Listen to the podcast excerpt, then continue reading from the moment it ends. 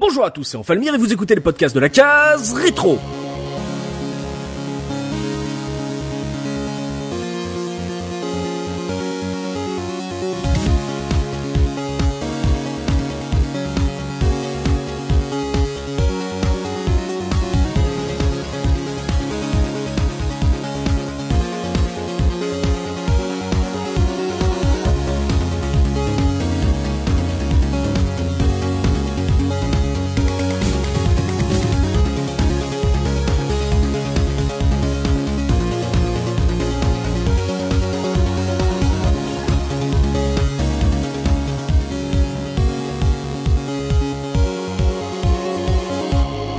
Tous dans ce nouveau numéro de la case rétro, votre podcast 100% rétro gaming. Et aujourd'hui, je suis accompagné de Soubikoun. Comment ça, Soubi? Salut tout le monde, ça va nickel. Également avec Pibi. Comment ça, Pibi? Salut tout le monde, oui, ça va très bien aussi. Je vois également JP. Comment ça, JP Salut à tous, ça va très bien.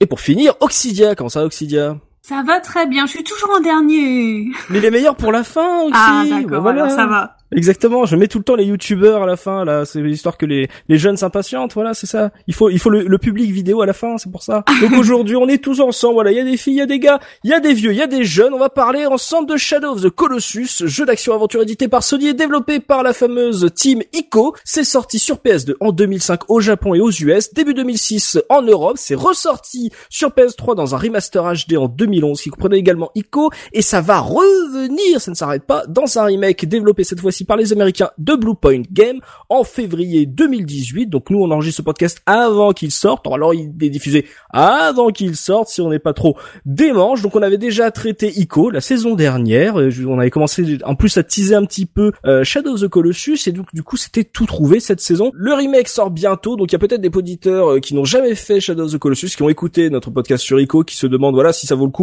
de se faire on va dire le deuxième jeu euh, du EDA. Donc du coup c'est le moment tout trouvé pour voilà pour euh, vous parler de nos souvenirs sur ce Shadow of the Colossus. Et on va commencer tout de suite avec ma question traditionnelle histoire de vous situer par rapport à ce jeu.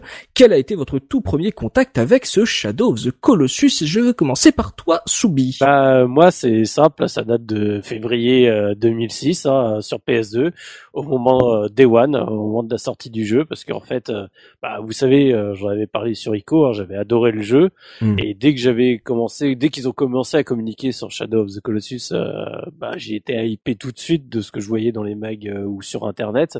Le, le pitch me m'emballait encore plus que Ico, je trouvais ça vraiment euh, vraiment excellent. Et puis voilà, je voulais je voulais être sûr d'avoir mon ma boîte PS2 carton nickel. Je, je savais en plus vu comment Ico a été devenu difficile à trouver euh, que fallait que je me jette dessus pour avoir le bah, la boîte carton avec les avec tout ce qu'il y avait dedans, Les etc. postales. Donc, je- Mm. voilà, donc euh, je savais qu'en occasion, ce serait la misère absolue.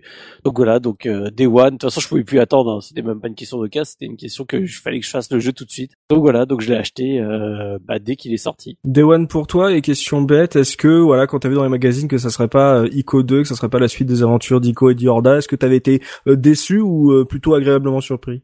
Non, j'étais pas déçu parce que pour moi, le Ico était une œuvre euh, en tant que telle et terminée en tant que telle. J'avais pas forcément besoin de suite et j'étais content de voir qu'on retrouvait la même ambiance, le même semblait le même univers et euh, mais avec un personnage différent. Et c'est surtout que comme je dis c'est la thématique du jeu que moi j'adorais. Ça ça quand j'ai commencé à lire les trucs dans les mags je me suis dit oh c'est super je, je, je vais kiffer quoi D'accord, donc Day One pour toi Soubi, Oxia, toi premier contact avec ce jeu. Bah, pas du tout, euh, pas du tout à la sortie. En fait, j'avais vu euh, beaucoup de trailers, de bandes annonces. euh, C'était extrêmement euh, motivant parce que on voyait des images incroyables du jeu, mais euh, mais je suis complètement passée à côté à ce moment-là et euh, et du coup je l'ai fait pour la case rétro pour la première fois. C'est la première fois que je fais le jeu euh, Mais non. pour en parler. Mais si, parce Mais t'avais que fait Ico J'avais fait Ico, ouais, complètement. Et, euh, et celui-là, je suis passée à côté. Et c'était un de ces jeux, euh, quand on collectionne en plus, euh, on a tout le monde dit « Quoi? Mais tu n'as pas fait Shadow of the Colossus ?» C'est un truc qu'on a un peu honte de dire. Oh mon dieu. Donc voilà, maintenant je peux dire, euh, c'est bon. Oh là là, si t'as jamais fait Shadow of the Colossus dans ta vie, t'as raté ta vie quoi. Non mais ah ouais donc euh, quand toi, quand t'avais fait Ico, t'avais jamais été forcément poussé par le deuxième jeu de, de ce studio. C'était pour toi, comme c'est pas la suite, c'est pas, c'était pas important que tu le fasses ou pas, quoi. Exactement, j'avais pas spécialement les deux. euh, pour moi, c'était deux comme deux films ou deux choses Mhm. différentes et euh, il me semblait pas euh, essentiel que je fasse absolument le, le Shadow the Colossus dans la foulée, quoi. D'accord. Pour qu'on soit sûr, tu l'as fait sur PS2 ou t'as fait le remaster euh, PS3 Et ben, j'ai fait le remaster sur PS3, voilà. D'accord.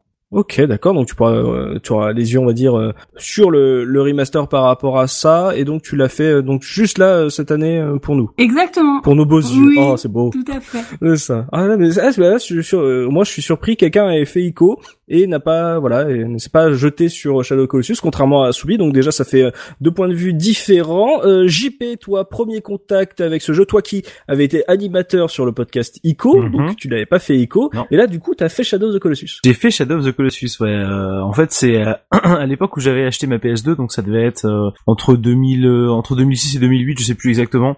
Euh, à l'époque, j'avais que deux jeux, j'avais que Resident Evil 4 et euh, Star Wars Battlefront. Et euh, j'ai un pote un jour qui m'a qui m'a prêté euh, Shadow of the Colossus. Je savais absolument pas ce que c'était Mhm. et je l'avais pas terminé à l'époque. Je dois d'ailleurs confier euh, dans cette émission que que ce pote Alan, je lui avais rayé son jeu. Oh, Euh, la puisque ma- ma- confession. Oh le salaud non mais attendez, attendez. Parce que la, la PS2 était euh, un peu dans un équilibre assez précaire chez moi et il se trouve qu'il y a un moment où j'ai peut-être dû avoir un coup de sang, elle est même pas tombée, elle a juste tressauté mais genre vraiment pas grand chose et j'ai entendu euh, à l'intérieur de la Oh.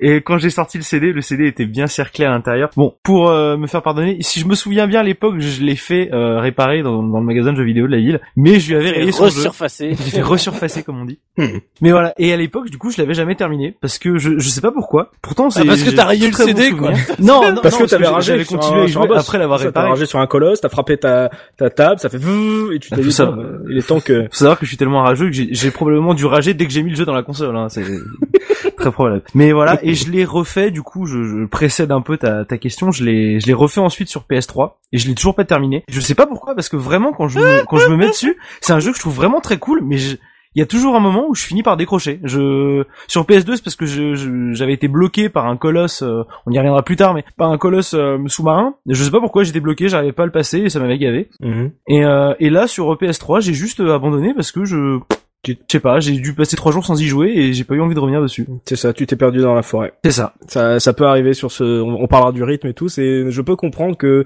euh, si on ne le fait pas d'une traite, euh, le retour euh, après un, un temps d'absence peut être Mhm. problématique. Comme certains jeux, hein, c'est pas que le cas de, de ce jeu en Mhm. particulier, mais il y a des jeux comme ça qui qui sont un peu compliqués euh, quand on laisse un peu trop de temps passer. C'est ça. Euh, et on va terminer par toi, Pimi. Quel a été ton premier contact avec Shadow of the Colossus? Alors, euh, ben, moi, c'était de la même manière quand, quand je l'ai dit euh, pour, euh, pour Ico, c'est que je l'ai acheté en même temps que Ico, donc il n'y a pas si longtemps que ça. Début des années 2010, ça va être 2011, un truc comme ça. Et donc j'avais trouvé les deux, les deux jeux en même temps, justement, les, les belles éditions euh, fourreau cartonnées, euh, dans mon magasin de l'époque euh, de, de, de ma ville qui s'appelait Alliance Game, truc. Et du coup, euh, j'avais acheté les deux, mais j'ai fait, euh, je fais partie des gens donc qui ont fait Shadow of the Colossus avant de faire Ico, du coup. Ah, mais je crois pas que tu sois la seule. Hein. Euh, Je pense que c'est, il y a beaucoup de gens qui ont été plus hypés par la proposition de Shadow et puis après qui se sont dit tiens, euh,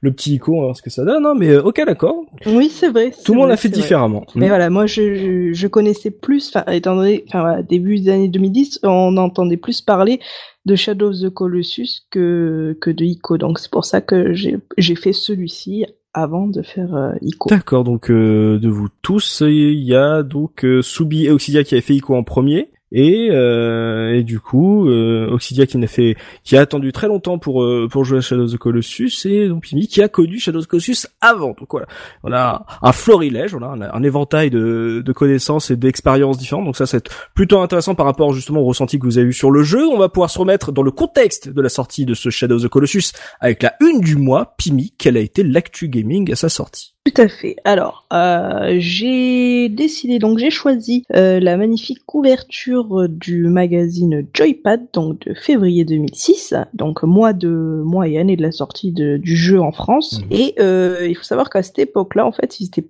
pas du tout, enfin, on était en pleine euh, pleine guerre de consoles, c'est-à-dire que la, la, Xbox 360 venait de sortir fin des années 2005, 2005 je crois. Tout à et la, la PS... pour le Noël 2005. Quoi. Voilà, pour Noël 2005 et euh, la PS3 elle est pas tardée à sortir et j'ai vu qu'elle est sortie chez nous je crois en octobre ou novembre 2006 du coup. Donc on était vraiment euh, entre entre ces, ces, ces, ces deux grosses sorties. Mhm. Donc autant dire que la sortie d'un vieux jeu PS2 euh, qui faisait euh, qui faisait fantasmer une petite frange de joueurs n'était pas trop vendeuse, on va dire. Donc euh, le Enjoypad a, a, préféré se concentrer donc sur cette fameuse next gen avec en couverture un magnifique joueur de basket qui euh, sorti tout droit du, du jeu NBA Live 2006 ah, oui. et euh, et en fait on voit le sur... 3 2005 de Sony.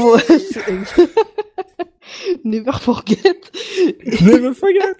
Et du coup, bah, sur cette sur cette couverture, en fait, on voit le, le, le joueur qui est avec au centre euh, un espèce de rectangle où l'on voit ce que promet euh, soi-disant la, la fameuse les fameuses consoles 360 et PS3, c'est-à-dire des euh, des graphismes léchés, extrêmement jolis comparés. Photoréalisme. voilà, comparé donc euh, aux, aux, anciennes aux anciennes euh, générations du coup les la sixième génération qui euh, qui était donc forcément moins bien moins bien léché etc etc mais il faut il faut quand même voir euh, sur cette euh, sur cette couverture. Bon il propose ça mais euh, il y a eu aussi un un, un spécial un dossier spécial sur l'import comment jouer donc à, aux jeux japonais et états-unis quand on n'a pas eu les jeux chez nous pauvres européens Mmh. Mais malgré tout, euh, Joypad a quand même euh, consacré deux petites lignes à Shadow of the Colossus puisque il fait partie donc des tests du magazine et il sous-titre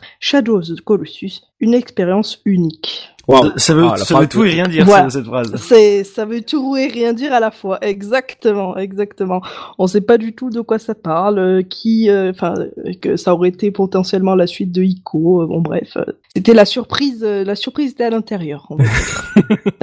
la surprise à l'intérieur. Ouais. Mais c'est vrai que faut se rappeler que effectivement, euh, Shadow Colossus est un jeu de fin de gen et qu'à ce moment-là, sur la presse, on, on se touche pas mal sur ce que sera la, la gen qui arrive, la next gen, et que on se souvient de, des belles démos de Killzone 2 et de de NBA Live avec euh, tous ces tous ces polygones de ouf voilà c'est c'est la réalité c'est la reality et pendant ce temps-là il y avait voilà le, le, petit jeu du le deuxième jeu du EDA qui qui s'annonçait et et pourtant euh, on en parle moins, mais les, les jeux de fin de génération sont toujours euh, ah, extrêmement c'est le bons. du hein, signe à chaque fois. Voilà. A... C'est pour ça qu'on parle d'import en plus, euh, de plus en plus euh, en fin de génération, parce que euh, les éditeurs sont moins enclins à sortir des titres sur, euh, on va dire, hors du Japon, et que et c'est là que leurs jeux sont les meilleurs, les plus les plus fous. En plus, en, le Japon en génération Xbox 360, PS3 a eu du mal à voilà à passer le cap, donc euh, du coup, euh, ça fait partie des des jeux qui étaient vraiment très attendus et extrêmement euh, léchés techniquement. C'était on, on, faisait peu de considération, de comparaison entre l'Occident et le Japon en fin de PS2 surtout en plus. Mm. Donc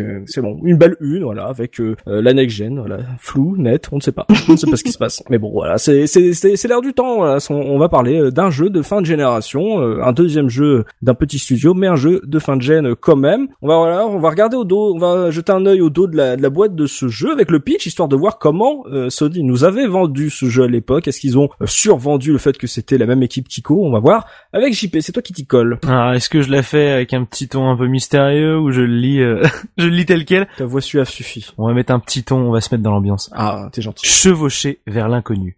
La légende raconte que sur des terres lointaines vivent des créatures de la taille des montagnes. Ces colosses détiennent la clé d'un pouvoir mystique, celui de ramener à la vie les personnes disparues dans l'au-delà. Une aventure épique vous attend.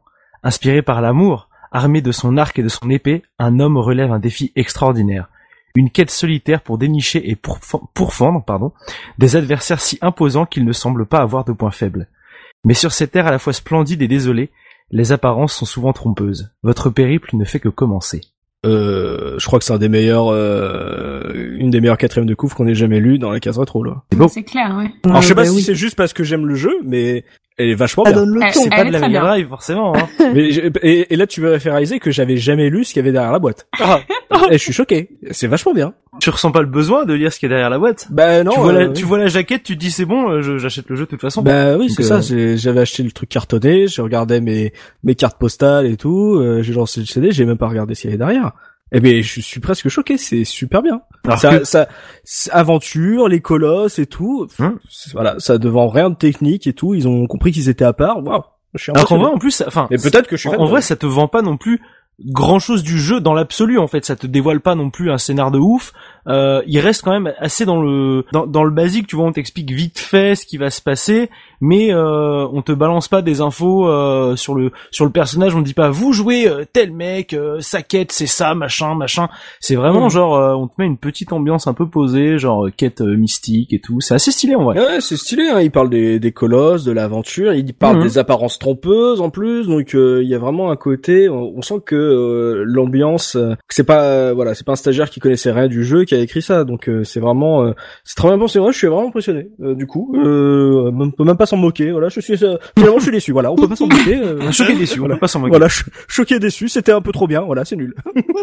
ouais. Mais en même temps, voilà, on a comme comme Souli l'avait dit, c'est sur PS2, il y avait une belle boîte cartonnée qui faisait écho à la sublime jaquette d'Ico, même si euh, je trouve celle de Colossus un peu en deçà de de l'œuvre d'art qui est la, la cover de Elle d'Ico, même, mais- elle, elle a quand même vraiment de l'allure, hein, Hmm. franchement. elle est euh, imposante, oui, oui, elle a de l'allure. En plus, il y a un côté euh, très. euh, je pense que plein de fans de Zelda qui s'étaient pas achetés sur Ico ont ressenti un peu le, le, le délire qu'ils avaient eu quand ils, avaient, ils jouaient à Zelda NES et tout, dans le côté euh, par l'aventure, etc. Donc, euh, je pense que ça, ça a pu plaire à un public différent d'Ico, euh, rien que sur cette jaquette et sur cette euh, quatrième de coupe. Et- Donc, euh, Et puis ça t'a fait hurler comme moi euh, quand t'as vu que la boîte de The Last Guardian, euh, il y avait pas la pas la version carton, c'était que la bah, version. euh, écoute, euh, on enregistre, on est euh, janvier 2018. euh, j'ai j'ai eu euh, Last Guardian à Noël euh, 2017 parce que j'attendais de trouver une version cartonnée. Finalement, je me suis dit, au bout d'un moment, je l'aurai jamais. Bon, faisons le jeu quand même. euh, voilà. Et- Mais j'attendais, j'att- j'attendais. Va, voilà, c'est ça. Je ne fais pas partie de la presse. Je n'ai pas pu Mais recevoir je, la je presse. l'ai kit. vu hier, pas plus tard qu'hier, à Micromania dans un bac d'occasion. euh, la, version, en fait, il y a une version euh, steelbook qui est sortie avec un fourreau cartonné et elle est sortie qu'en Belgique et donc euh, forcément pas chez nous. Et je l'ai vu hier dans les bacs d'occasion à Micromania. Je fais, Oh, est-ce que je le prends, est-ce que je le prends pas? J'ai j'ai longuement hésité parce que vraiment elle est magnifique, mais je l'ai reposée. Pourquoi tu veux nous faire du mal? Même- ouais, mais c'est quand même. Moi, je trouve Mais- que c'est quand même pas pareil que, que, que la vraie Ah, boîte suis pure carton comme on a avec Ico et, euh, et Shadow of Colossus. Hein. C'est un steelbook, ça vaut pas, ça vaut pas la boîte cartonnée. quoi. Mais mais il y avait quand même une pochette cartonnée, je tiens à Hmm. préciser. Mais oui, mais, Mais bon, euh, Ouais. après, il faut dire quand même, je trouve que la jaquette de The Last Guardian, elle est particulièrement dégueulasse. Mais après, euh, enfin, au niveau de la typo, de tout ce qui encadre le truc, enfin, je, je comprends pas cette jaquette. J'ai t'as vraiment l'impression d'avoir un jeu au rabais au moment où il sort. quoi. Ouais, je, je suis d'accord, c'est que en fait, euh, le- justement, la sortie de ce Shadow of the Colossus et le, la boîte qu'on a dans les mains, avec après Ico, impose en- entre guillemets un standard sur ce qu'est euh, l'univers de, on va dire, ce qui se deviendra une trilogie, euh, et que du coup, euh, c'est pour ça que les fans comme, nous ont attendu une boîte cartonnée, c'est que ça fait partie euh, du plaisir. C'est que si tu les mets sur ton étagère, t'as Ico, t'as Shadow of d'un seul coup t'as Last Guardian, tu dis qu'est-ce qui s'est passé? Et euh, donc du coup c'est un problème. Et c'est peut-être après ça, ceux qui les plus jeunes qui nous écoutent compre- comprennent peut-être pas ce délire là mais euh, ça fait partie de l'affect sur l'ère PS2 euh, tout comme euh, euh, les steelbooks de, de de Metal Gear Solid 2 et 3 enfin surtout du 3 euh, il y avait un côté voilà c'était la boîte était importante et euh, l'investissement que mettait Sony dans ces boîtes là était euh, étonnant et du coup fallait pas le rater c'est pour ça que Soubi a pas attendu que ça soit un cas c'est qu'il y avait un côté euh, collector avant même euh, toute cette ère du collector Oui, Donc, surtout euh, que moi je les vois en brocante, euh, elles vieillissent très mal hein, ces boîtes Ouais, cartonnées. ouais. Hein. Ceux qui en ont pas pris soin, euh, malheureusement, pour en trouver des versions euh, encore bien conservées, c'est compliqué. Euh, Vu que vous êtes euh, amoureux des boîtes cartonnées, vous réagissez mal si je vous dis qu'en fait ce que je vous ai lu c'est le pitch qui est derrière la boîte où en bas c'est écrit for display purpose only, c'est-à-dire que c'est une boîte d'exposition et que le CD à l'intérieur, je mens pas, je l'ouvre, hop, le CD à l'intérieur c'est un CD bleu promo. Et tu n'as pas de notice. Eh, j'ai pas de CD notice. Eh ouais, ah, ça vous fait mal, hein. tu baisses tellement dans mon estime ah je vais arriver sous le sol au bout d'un moment. hein. ça va falloir commencer à creuser. bon, voilà, on reste un peu plus voilà sur cette jaquette. Il y avait pas trop grand chose à dire sur l'arrière de la couve parce que justement, elle était un peu trop trop propre, trop belle. Il y avait pas de petits trucs un peu croustillants à, à se faire. Donc, euh, on reste un petit peu plus longtemps. On va pouvoir se lancer dans le gros du débat et parler de long en large de ce deuxième jeu de Fumito Ueda. On se retrouve tout de suite après ça pour parler de l'univers de Shadow of the Colossus.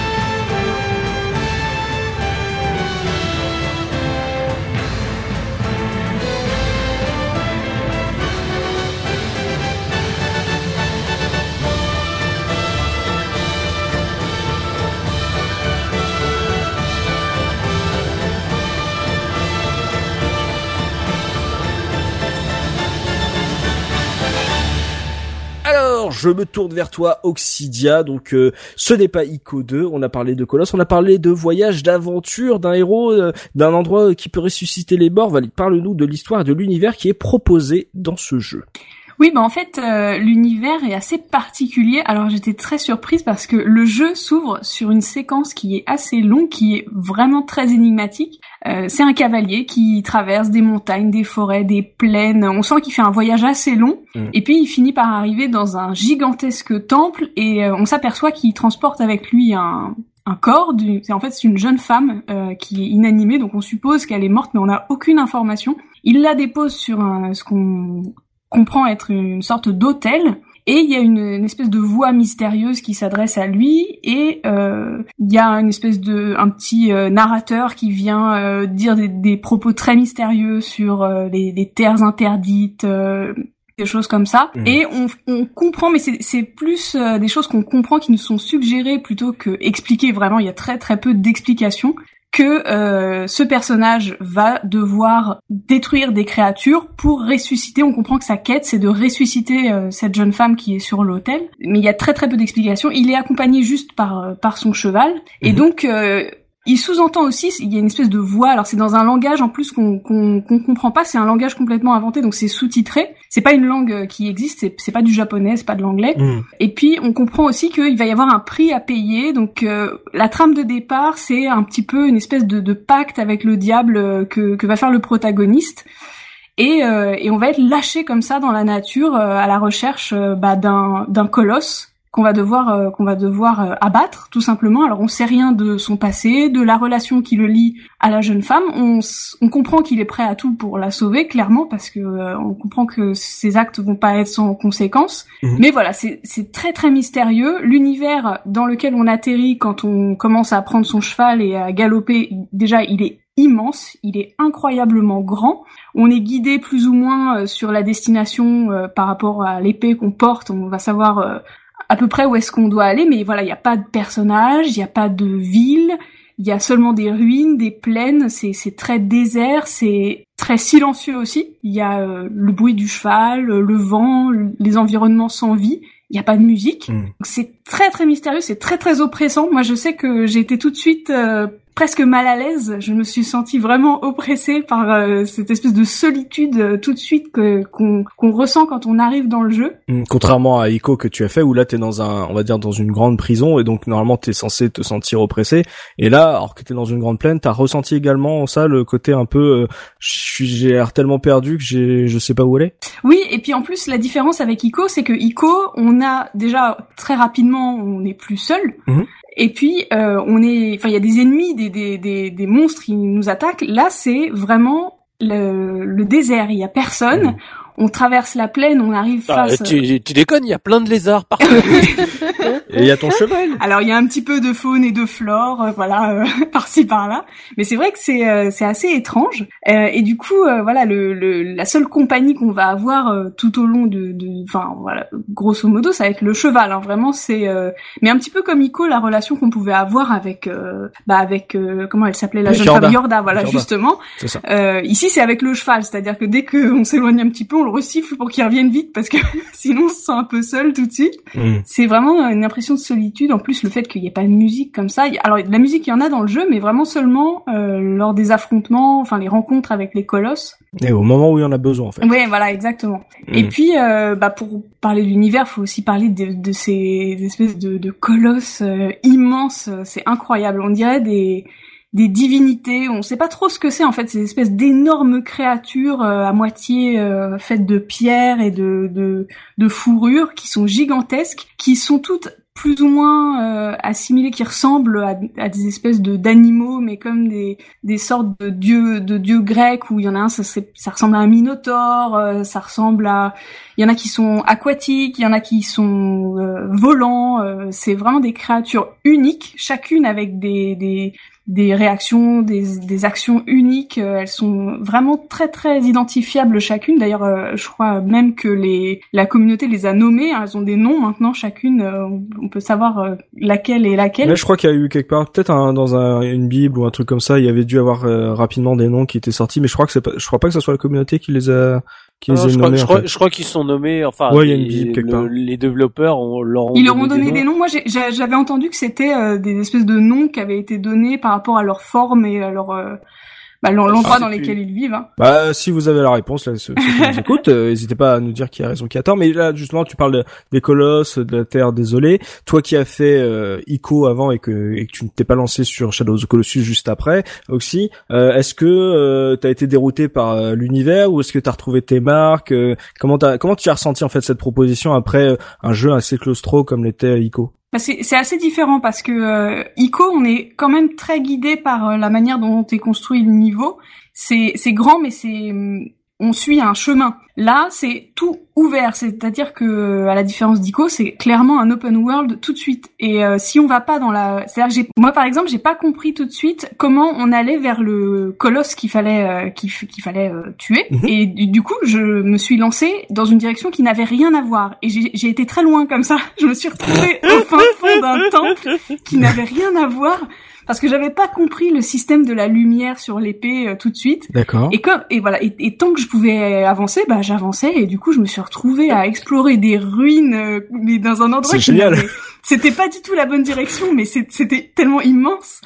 Et finalement, au bout d'un moment, je me suis dit mais ça marche pas du tout où je vais. J'imagine la pauvre Oxy, elle là, il fait, waouh, quel, quel univers et tout, mais enfin, j'espère que je suis sur la bonne route. euh, Mais c'est comment ça se passe Alors là, là j'ai tourné à gauche, là j'ai là Ouais, j'ai et puis pris tout surtout, droit. et puis surtout que là, il se passe rien tant que tu, Rien. tant que tu fais pas les colosses dans l'ordre. euh, Non non, il se passe Ah, rien. voilà, c'est ce que c'est ce que je me demandais. Euh, c'est obligé, on est obligé de suivre l'ordre des colosses oui, oui. pour euh, les rencontrer. Je te le confirme parce que je suis allée à l'endroit où il y allait y avoir un colosse plus tard, mais il Ouais. n'était pas encore là. hein. Si, si- si tu suis pas l'ordre Ok. au- quand, et quand tu vas aux différents endroits, en fait, les, le, l'endroit où devrait avoir le colosse, c'est vide. T'as, t'as- oui, t'as ça- rien. le script Ah ouais, se déclenche pas, mais Oui. euh, on en parlera dans le gameplay. En plus, je pense que de toute façon, c'est logique par rapport à la jauge de- d'endurance, euh, etc. Euh, Oui, euh, t'es euh, t'es obligé de passer par certains colosses parce qu'il y en a d'autres. euh, si tu les si tu les faisais dès le début, en fait, t'aurais pas la la puissance, l'endurance pour les pour les monter en entier. Euh, Soubi, justement, toi qui t'es jeté sur le jeu après euh, Ico, euh, cette proposition totalement euh, différente par rapport à ce qu'était le premier jeu, là, le côté environnement ouvert, le côté euh, euh, presque, c'est très simple dès le début, c'est euh, tu veux sauver cette fille, euh, il faut euh, tuer ses colosses, etc. Comment tu l'as comment tu l'as pris euh, dès que t'es monté sur ton cheval Ah, j'ai, moi, j'ai pris trois claques dans la gueule. j'ai mis, j'ai mis du temps à, à me relever. Non, franchement, ce- cet univers m'a, m'a touché euh, vraiment au plus profond. J'ai, j'ai, j'ai envie de dire, j'ai eu la chance d'avoir été complètement euh, embarqué dans ce que Weda voulait, euh, voulait me vendre. Et j'ai, j'ai été un, un client 100% efficace, euh, 100% à donf dans, dans son imaginaire. Euh, moi, je trouve l'univers fantastique. Et je vais me permettre de, parce qu'en fait, en, re- en révisant le jeu, Mhm. je me suis rendu compte d'un truc euh, qui est absolument horrible. Et je sais que vous avez, euh, certains auditeurs vont me jeter des cailloux sauvages, et je l'assume, il n'y a pas de problème. Je trouve que Shadow of Colossus a réussi 11 ans plus tôt à, à faire ce que Zelda Breath of the Wild n'arrive pas du tout à faire avec moi. D'accord. Mais en le refaisant là, j'ai- j'y ai beaucoup pensé. Hein. C'est-à-dire que comme j'ai fait les deux la même année, euh, c'est vraiment deux jeux qui, qui résonnent l'un avec l'autre. hein. Et, et c'est voilà, c'est pour moi le dernier Zelda qui est un jeu excellent. Je dirais jamais que c'est un, un mauvais jeu ou un jeu moyen ou quoi que ce soit. C'est un jeu excellent, mais pour moi, il se loupe complètement sur le fait de me proposer un univers qui euh, me crée une émotion absolument folle. Dans ce Zelda, oui, le- l'environnement est extraordinaire, l'open world est extraordinaire, le, la- les mécaniques de jeu sont extraordinaires, mais l'histoire, l'univers qu'on me vend, je le trouve nul à chier. Mais vraiment, c'est le, le- c'est, c'est, c'est horrible à dire parce que tu sais, le, je- je- il y a eu beaucoup de discussions et j'en profite parce que c'est vraiment, j'ai eu la, une deuxième claque en, en révisant euh, Shadow of Colossus et ça m'a permis de comprendre des trucs sur Zelda. c'est Ah que oui. en fait, le truc c'est qu'à chaque fois, on- les arguments qu'on me disait, c'est oui, mais parce que toi, t'as besoin d'avoir un univers où on te raconte plein de choses et qu'on te prend par la main et compagnie. Et ben en fait, justement, bah je peux dire non. Bah Shadow of Colossus, dans le genre, t'es pas pris par la main au niveau de l'univers, du scénar. T'as rien dans Shadow of Colossus. T'as, j'ai déposé une nénette, je dois aller buter 16 colosses et puis c'est tout. C'est le, le Il y a pas de vendeur, il y a pas de village. il y a rien, il y a pas de, y a pas de truc. C'est à toi de, de, tu. Souvent même dans les magazines, ils disaient oui, euh, en gros, euh, tu fais ça pour sauver ta bien-aimée, c'est le pouvoir de l'amour par dessus tout autre. Mais en fait, non. Moi, pour, T'en sais pour rien. moi, dans Shadow of Colossus, je, quand j'ai joué au jeu, je ne sais pas quelle est la relation entre euh, entre Wanda et, euh, et la fille. Du coup, je, du coup, je sais Mono. Mono. Euh, tu n'en sais rien. Ce n'est jamais. tu- Il a jamais un geste qui te permet de te dire oui. euh, Peut-être que du coup, finalement, c'était sa sa compagne ou autre. Tu sais juste qu'elle a été sacrifiée parce qu'elle avait en gros un destin euh, euh, maudit. Et c'est tout. Et c'est à toi de te faire tout ton imaginaire, à comprendre pourquoi il a envie de se battre à ce point-là, parce qu'il sacrifie tout pour pouvoir la ressusciter. Alors tu te dis putain, s'il est à, à ce point-là tout sacrifier pour, euh, tu sais, pour pour ressusciter une fille, c'est qu'il il doit avoir des Mhm. raisons folles. Mais on te le dira jamais. C'est à toi de de te faire ton propre trip, ta propre imagination, et du coup. Voilà, bah pour moi Shadow of Colossus, j'ai été à fond, ça m'a permis de voilà de de me plonger dans cet univers, de délirer dans cet univers, d'avoir ce côté, euh, bah, les colosses qui sont absolument fantastiques, qui sont, euh, enfin c'est, tu sais, c'est c'est quelque chose à affronter. Où à chaque fois que t'en vois, un, tu dis mais comment je vais, comment je vais m'en sortir? Mhm. C'est une relation avec ton cheval. Alors il faut savoir que moi en fait euh, j'ai une phobie des chevaux hein, depuis tout petit. Moi aussi. Je sais pas pourquoi, j'ai été traumatisé tout petit et, et quand je suis en présence d'un cheval, je suis extrêmement stressé. Et donc il faut savoir que dans la plupart des jeux vidéo euh, récents ou même plus Mhm. anciens, en général, j'ai- j'ai- je n'avais quasiment aucun lien avec euh, la monture qu'on voulait bien me donner parce que bah voilà, j'ai- j'ai j'ai aucune affinité avec les chevaux, ça ça ça, ça passe pas. Euh, Witcher 3, euh, j'ai fait euh, 150 heures de jeu à pied euh, parce que à Bled, à Bled, j'en avais rien à cirer, c'est je- j'ai j'ai tout parcouru à pied. Euh, D'accord, on en est là. Ok. Ouais, ouais, on en est là. Euh, Zelda Breath of the Wild, euh, j'ai attrapé la première monture histoire de voir. J'ai trouvé ça après super chiant à l'éduquer. Je l'ai jeté euh, dans le premier village euh, Cocorico que j'ai trouvé, puis je l'ai plus jamais euh, rappelé ou quoi que ce soit ou retrouvé. Je l'ai, je l'ai laissé à sa triste. euh. Donc tout ça pour dire que Shadow of Colossus a eu, je sais pas comment il a fait, mais il a réussi à me créer un lien fort avec le cheval. Parce que le cheval t'accompagne tout le temps. Le cheval est la seule personne avec qui tu as une interaction pendant tout le jeu. Mhm. Qui, du coup, certes, est un peu casse-couille à prendre en main. Faut, faut, faut appeler un chat un chat. Mais qui te permet de, dès l'époque de, quand t'affrontes les colosses, les quelques colosses où tu peux arriver à côté avec le cheval euh, avec toi, je trouvais ça fantastique et au fur et à mesure du jeu, bah t'es, toi, t'es plus en plus touché par cette relation avec le cheval jusqu'au dénouement, un moment que j'avais parlé, j'avais teasé Oui. dans Ico, j'avais dit qu'il y avait après la scène avec où t'es séparé de Yorda que j'avais vécu comme un traumatisme, j'avais dit que dans Shadow of Colossus j'en avais vécu une pire et bah voilà, c'est je, je spoil, euh, tant pis si ceux qui veulent pas entendre euh, sauter, euh, arrive un moment à la, au dernier colosse, quand tu dois atteindre le dernier colosse, euh, arrive une scène où tu passes un pont, le pont s'effondre et en fait le agro, alors moi je l'appelle Arrow parce qu'à chaque fois quand je joue au jeu, euh, j'entends pas le, le G, hein. moi je- j'entends que Arrow quand, quand il Mhm. prononce et donc euh, le, le pont s'effondre, le cheval en gros te propulse pour que tu puisses toi survivre et tu vois le cheval tomber et en gros à ce moment-là, quand il y a eu cette séquence là, j'ai hurlé, mais dans la pièce, j'ai hurlé Euh, le nom du cheval, quoi. aussi. J'étais en larmes et j'ai mis, mais tu sais, j'étais comme, vraiment comme Wanda. C'est-à-dire que, tu sais, la séquence d'après, quand tu dois retourner te taper le dernier colosse ou autre, sincèrement, j'ai mis un bon quart d'heure à me remettre émotionnellement avant de me dire, bon, allez, c'est bon, euh, on y va, quoi. Mm. Euh, on se le fait, euh, ça va être dur, c'est le dernier, mais t'as tout perdu, euh, mais, mais on y va quand même. Ça a été, mais terrible pour quelqu'un qui déteste ce, sais, avec qui j'ai une phobie, réussir à me créer un tel sentiment de d'attachement avec cet animal, j'ai trouvé ça fou. La, la dégénérescence de Wanda au fur et à mesure que tu tues les colosses, j'ai trouvé ça fou. Il y a un vrai, une vraie montée émotionnelle crescendo dans le jeu où tu te sens de plus en plus impliqué par cet univers, de plus en plus aspiré contre toi dans cet univers. Et c'est ce que euh, je trouve que dans Zelda, il y a rien. Tu fais le jeu de A à Z et tu, tu n'as aucune montée d'émotion, rien. C'est c'est tu fais toujours pareil quoi. Donc voilà, pour moi, bah, Shadow of Colossus c'était une claque euh, 11 ans avant et je trouve qu'il mettait une bien meilleure claque que ce qu'on a aujourd'hui. Je suis d'accord avec ce que tu dis sur justement, euh, on va dire cette narration sans cinématique, etc. Qu'on on avait déjà un peu salué dans Ico, euh, mais qui avait quand même, qui était, on va dire, dans un système un peu trop, un peu plus classique.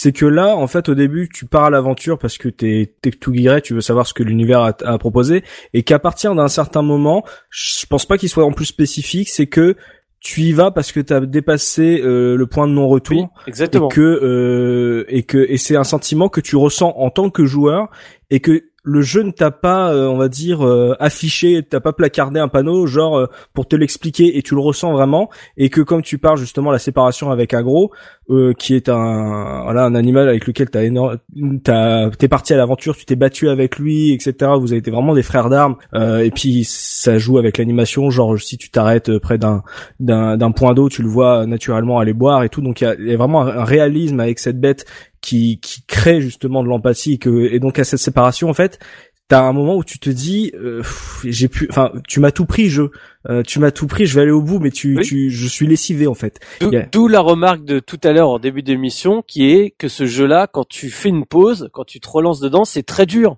Parce que Mm. justement, t'es, en gros, c'est si tu fais une pause, euh, bah voilà, tu, tu relâches la pression, machin et compagnie, et te remettre dedans. Euh, c'est non en fait finalement j'ai pas envie de me réimposer ça quoi tu sais c'est- j'ai Mm. pas envie de souffrir je suis pas venu ici pour souffrir bordel Ok, bah ça, tu vois, euh, là tu viens d'expliquer pourquoi j'ai jamais repris Silent Hill 2 par exemple, et je suis totalement d'accord avec toi. C'est ça. C'est un côté genre, euh, hein, faut, faut que je me replonge dans cet état d'esprit. Effectivement, c'est ça. Euh, JP, toi qui n'as pas fini le jeu, euh, qui n'a pas fait ICO, comment tu l'avais pris cet univers? Est-ce que justement, euh, euh, tu t'es senti lassé par justement cet enchaînement de, de colosses Comment, comment tu l'as, comment tu l'as vécu toi? Alors non, justement, l'enchaînement de Colosse m'a pas dérangé, mais en vrai, je pense que Soubi a dit exactement ce que je pense de Shadow of the Colossus, c'est-à-dire que les différents magazines ou tests ou autres de l'époque qui, qui essayent de te, de te vendre un univers exceptionnel, euh, ouais, mais en fait, le jeu, il te donne rien de son univers. Et, et c'est ça que j'aime beaucoup dans Shadow of the Colossus, c'est qu'il essaye pas de te faire rentrer au forceps une espèce d'histoire complètement débile. Genre, il essaie pas de te, euh, quand, quand on pense aux, aux deux personnages, du coup, on essaie, on essaie pas de te dire, euh, ouais, il y a une histoire d'amour entre les deux. Moi, en vrai, pour moi, quand j'ai joué au jeu, c'était sa sœur. C'était pas du tout sa petite amie ou quoi, ou sa femme ou n'importe quoi. Moi, c'était sa sœur. Ouais ça, Mm. ça, ça peut être sa sœur ça peut être une amie d'enfance ça peut être euh, La princesse et lui le garde du corps. Oui, euh, enfin, tu, tu ne sais rien de cette relation, mais tu t'en fous. Ouais, c'est ça, c'est que- important.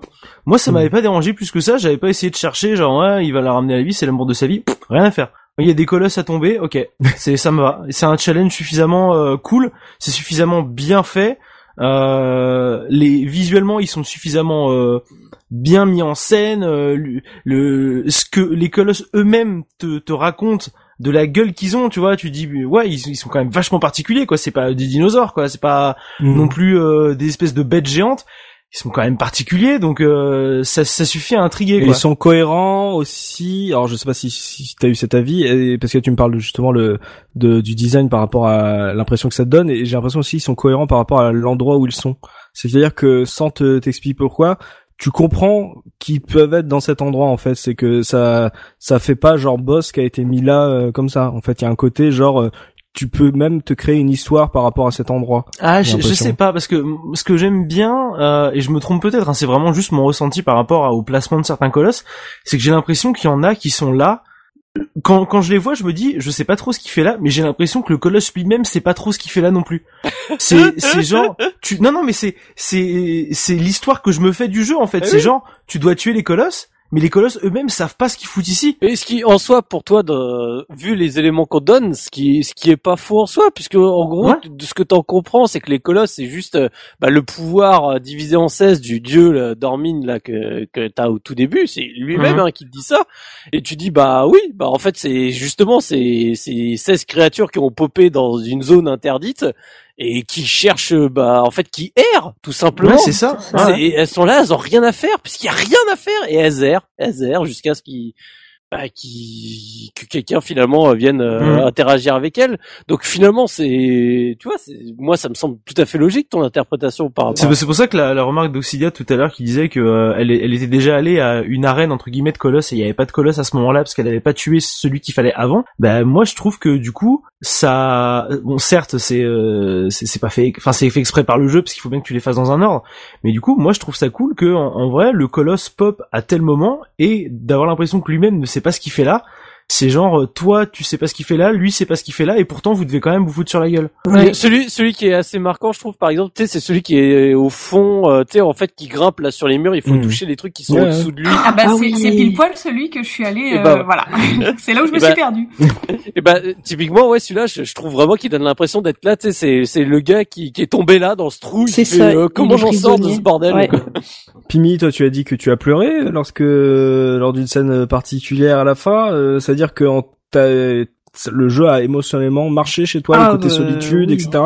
Ah mais carrément, carrément, euh, surtout comme subi en fait quand euh, la fameuse scène avec Agro là, euh, j'ai mis un moment avant de de de continuer le jeu parce que c'était c'était vraiment euh, ouais c'était c'était c'était plus que ton destrier, c'était ton ami la seule personne avec qui tu tu tu re- enfin tu partages des choses et il t'a sauvé la mise euh, pas mal de, pas mal de fois et là euh, ben, finalement euh, la, la Il est fois toujours à trop- côté de toi. voilà, Quoi c'est ça. qu'il il est arrive, tu sais, toujours tu là. siffles, il est, il est juste là, euh, juste à côté. Enfin, sauf quand il peut pas accéder, mais il est présent. quoi qu'il arrive. Exactement, exactement. Et que, comme tu dis, tu lui pardonnes finalement sa maniabilité qui est un peu, euh, un peu à la ramasse des fois, mais euh, hein, il est, enfin, la, la relation, euh, et c'est ça, c'est qu'en plus, il, il y a même pas de mots, ils ont, ils- le cheval ne parle pas, ils ont, ils ont pas besoin de communiquer verbalement pour savoir que ils tiennent l'un à l'autre en fait, Mm. et c'est ça qui est euh, extraordinaire dans le jeu. Ok, bon bah apparemment ça, euh, cette ambiance a extrêmement bien marché euh, chez vous, Oxidia, toi qui,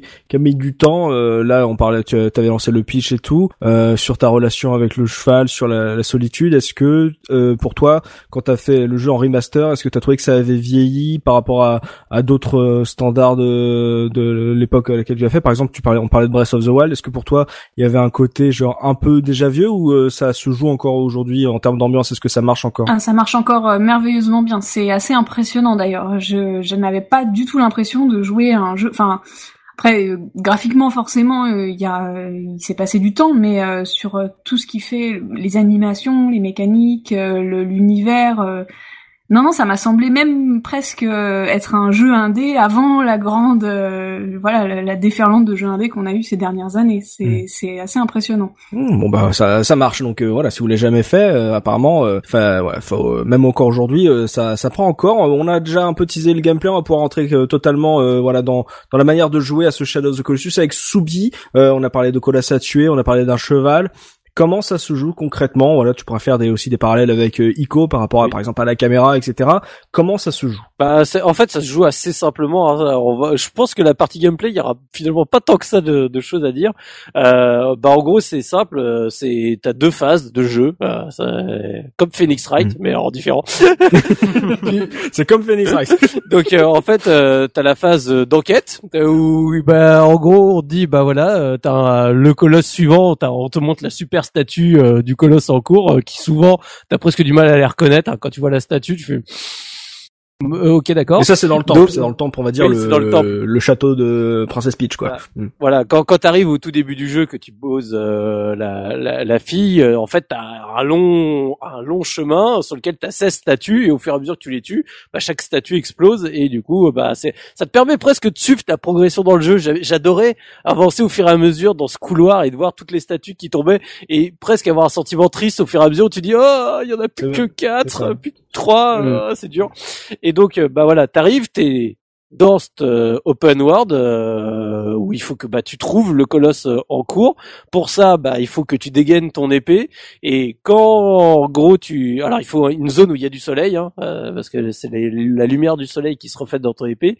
Et en fait euh, si t'es pas du tout dans la bonne direction, les rayons ne focusent pas du tout, ça part dans tous les sens. Et plus tu te rapproches de on va dire l'orientation générale de où se trouve le colosse, plus ça focus. Et donc bah tu suis ce chemin tel euh, un Gandalf en pyjama puissance dans la plaine, euh, vas-y avec ton épée et tout, machin. C'est vrai, eh, mais quand j'ai vu le retour du roi, enfin quand j'ai joué avec Shadow of dessus, je me suis dit, c'est Gandalf euh, sur Ah oui. euh, la plaine devant Minas Tirith, quoi. Bah, bien sûr, je veux dire, c'est c'est la même caméra ça, plus, la même caméra. Ah oui.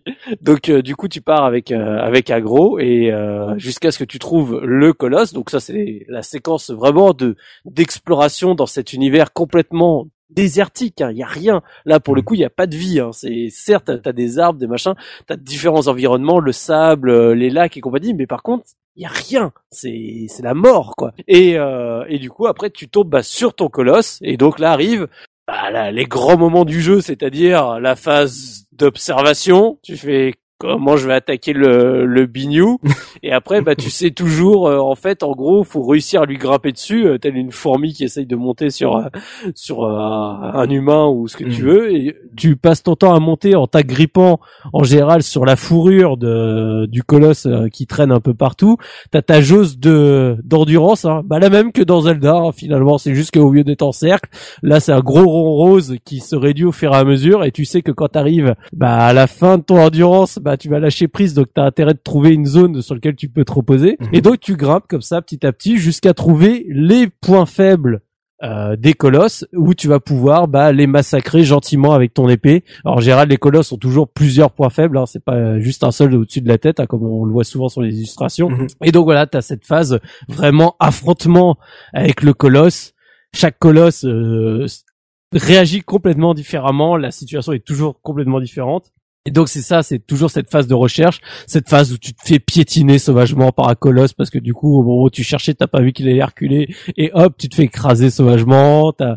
Enfin voilà, c'est chaque colosse est différent. T'as les- On a dit les colosses qui sont euh, sous l'eau, les colosses qui sont en l'air. Donc tu dis mais comment lui je vais l'atteindre enfin t'as tout et chaque colosse va se jouer complètement différemment et c'est vraiment vraiment super cool quoi. Et donc voilà, donc bah j'ai envie de dire en, en- en gameplay t'as presque pas d'autre chose euh, à décrire quoi. C'est, il y a combien de colosses là? Il y a 16 Il y en a 16, t'as deux armes, le- ton arc euh, et ton épée et tes points, mais sincèrement je sais même pas à quoi ça peut te servir. Et, et voilà, après t'as ton bouton euh, pour dégainer l'épée, ton bouton pour sauter, ton bouton pour agripper, qui est celui qui finalement tu vas peut-être te servir le plus de ta vie. Ce qui d'ailleurs est très bizarre parce que dans le jeu, il faut que tu apprennes à sauter et appuyer sur le bouton agrippe pour le moindre rebord ou autre, parce que bah tu sais habituellement, euh, même dans les jeux de cette époque-là, quand tu sautes en général, euh, ouais, il y a le grip auto, auto. Et là, euh, bah, le, je pense qu'il y a beaucoup de joueurs qui ont dû criser du je saute et ah j'ai oublié de m'agripper ah je tombe et ah il faut que je parce que souvent ce qui arrive c'est que tu meurs pas et il faut que tu te refasses tout le chemin jusqu'au colosse pour arriver parce que bah tu t'es tu t'es loupé je pense souvent au, au troisième euh, colosse que j'adore qui est euh, celui qui est euh, le plus grand là en hauteur qui a son Mhm. espèce de parpaing épais là enfin le Oui. le son IPN euh, de, de chantier là et euh, et en fait pour arriver sur son champ de bataille là c'est en hauteur et en gros t'as une zone à un moment il faut que tu sautes pour agripper un truc pour ressauter sur ce l'endroit où tu vas te battre. Et régulièrement euh, même là quand moi je l'ai refait haute pour réviser c'est chaud à côté et ah tu retombes dans le lac qui est au fond et puis tu remontes. Et puis tu ressautes à côté tu te loupes et tu remontes. Ça c'est les petits trucs un peu agaçants de la maniabilité mais c'est parce que voilà t'as ce bouton grip qui est vraiment le bah c'est c'est sur euh, R1 et tu le lâches pas quoi c'est C'est le même bouton que pour euh, tenir la main d'Yorda, mais là c'est vraiment euh, Oui. utilisé, enfin utilité euh, deux fois, enfin c'est ton ton ton ta ligne de vie quoi. C'est Ah Oui, ah bah c'est c'est le truc où à chaque fois que le colosse il va commencer à remettre partout, t'essayes de t'agripper au premier truc qui te passe sous la main pour éviter d'être éjecté quoi. Parce que les, les, séquences quand même que je trouve fantastiques, c'est surtout avec les aériens quand ils t'en quand ils t'embarquent et que du coup tu Mhm. commences à tu dis euh, bah parce que quand tu grippes en général ça te fait baisser ton endurance et t'arrives toujours au moment où tu dis oh là là il va falloir que je lâche pour pouvoir récupérer un peu d'endurance, mais en même temps, si je lâche maintenant, ça se trouve, je vais tomber. Et t'as toujours les séquences où presque t'es embarqué par le colosse, c'est-à-dire que t'as lâché, puis tu commences à rouler limite sur le dos du colosse, et puis hop, t'es éjecté et tu tombes au sol. Je trouve ça fantastique. Moi, ça me fait délirer à chaque fois, quoi. ça, ça crée, on va dire, euh, une aventure, enfin pas une aventure, mais une scène euh, de jeu qui euh, te reste en fait. Par, exemple, moi, quand j'ai su que j'animais cette émission et que euh, j'étais pas chroniqueur, j'ai pas refait le jeu. Je me suis dit non, on refait pas le jeu.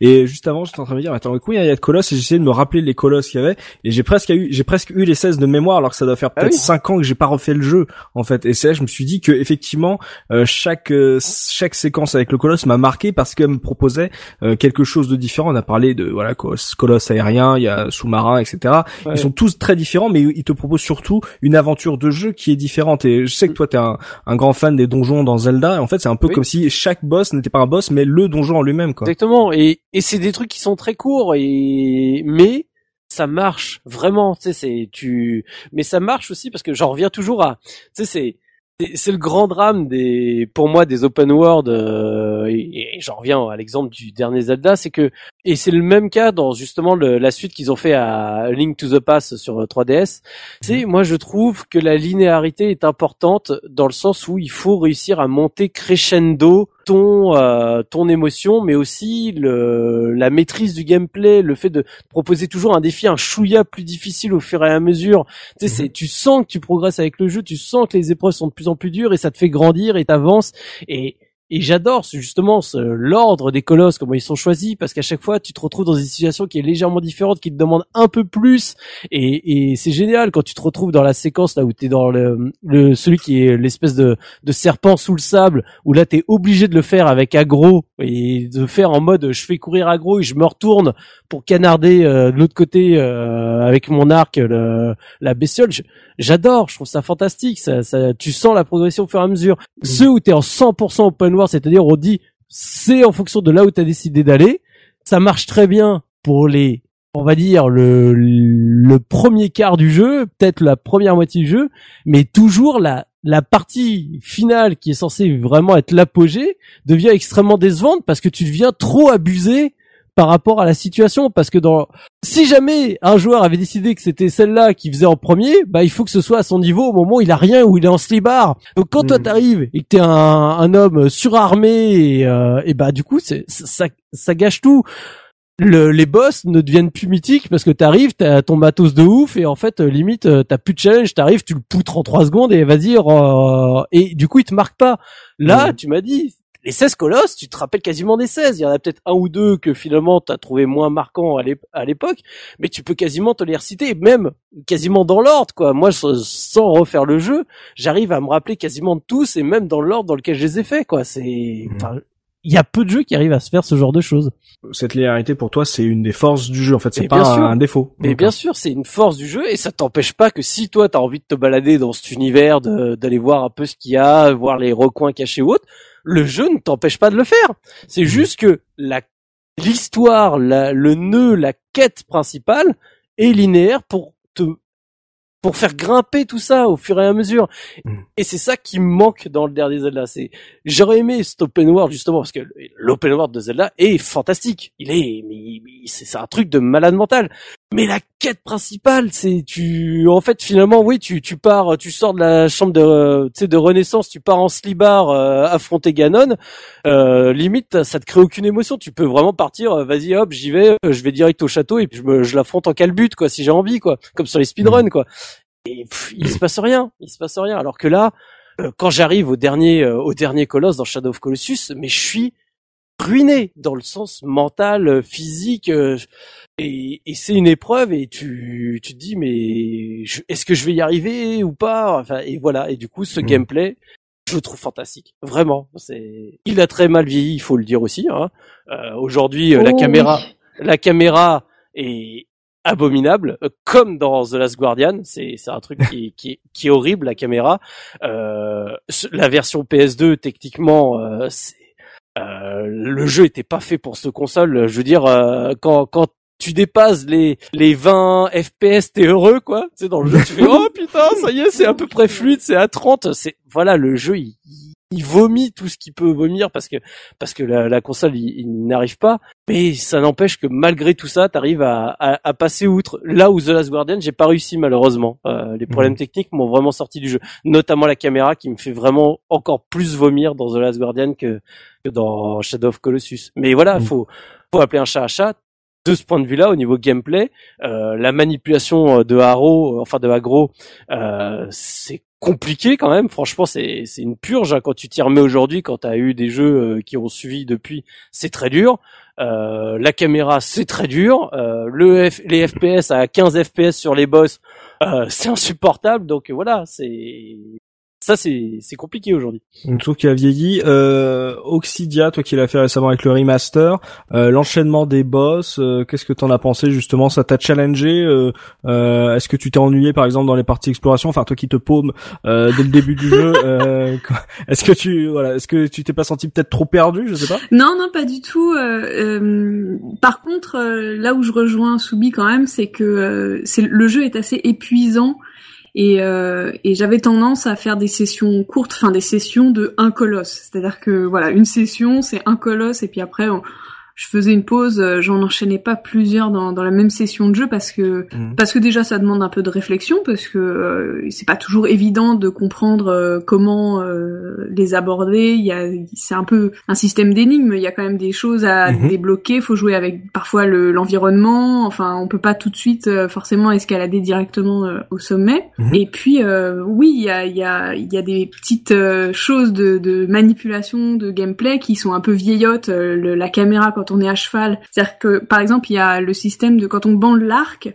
on le bande systématiquement là où le personnage regarde, mais pas là où la caméra regarde. C'est-à-dire que si on a la caméra qui est tournée vers le colosse et le personnage qui est tourné face à lui, Mhm. on, on bande l'arc, bouf, d'un coup on fait un quart de tour, euh, on vise plus du tout au même endroit, donc c'est assez perturbant. Ouais. Et c'est des, des détails comme ça qui ont un peu vieilli, mais euh, mais euh, mais j'avais lu quand même que sur la manipulation du, du cheval, euh, il y avait quand même une volonté euh, de, de la part de Ueda de d'en faire un tellement un personnage que euh, qu'il est pas forcément facile à manier, mais volontairement, c'est-à-dire qu'il aurait une Bah, espèce de, te d'IA propre. euh, Pour voilà, te qui- donner une sorte de comparaison, euh, quand j'ai découvert Shadow of the Colossus, donc à l'époque sur PC je jouais à World of Warcraft, euh, le déplacement d'un cheval dans World of Warcraft comparé au déplacement de Agro, j'avais l'impression d'avoir un vrai cheval pour une fois.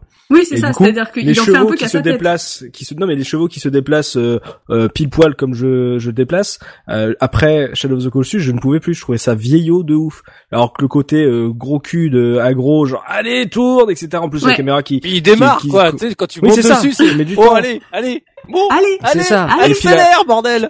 tu galopes, tu galopes, la caméra elle va se reculer, elle va- Agro il sera pas au milieu de l'image, il va, il va se déplacer sur la gauche, etc. Il y a une sorte de, il y avait une sorte de d'épisme euh, là-dedans que moi je trouvais bien et qui du coup le côté genre ah il a du mal à se déplacer, genre ah, genre freine, freine, freine.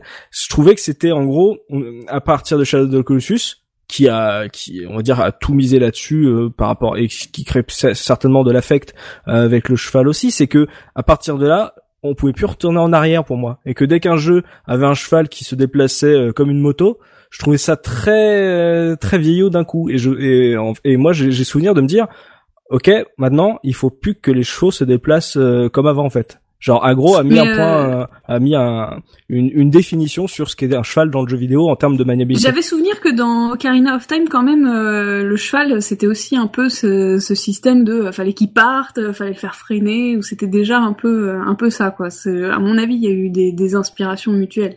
ah bah oui Pour revenir sur le, la version PS3, euh, alors moi j'ai pas du tout touché à la version PS2, mais je vous entends parler de, de problèmes de framerate. Alors bonne nouvelle, euh, ce n'est pas du tout le cas sur la version PS3. Elle tourne super bien. J'ai eu aucun problème hein, sur euh, sur cette version, donc euh, préférez celle-là si vous voulez pas avoir euh, ce genre de ce genre de problème. Ou la version PS4. Le remake attends PS4. si ça se trouve le remake voilà si ça se trouve le remake sera pourri euh, Euh, J'espère que non, je, je pense que je vais l'acheter. J'y crois, j'y crois comme un fou. Ouais, moi. Le- ouais, ouais. Quand il sort, euh, pareil, Day One, et je, je le re-retourne une nouvelle fois.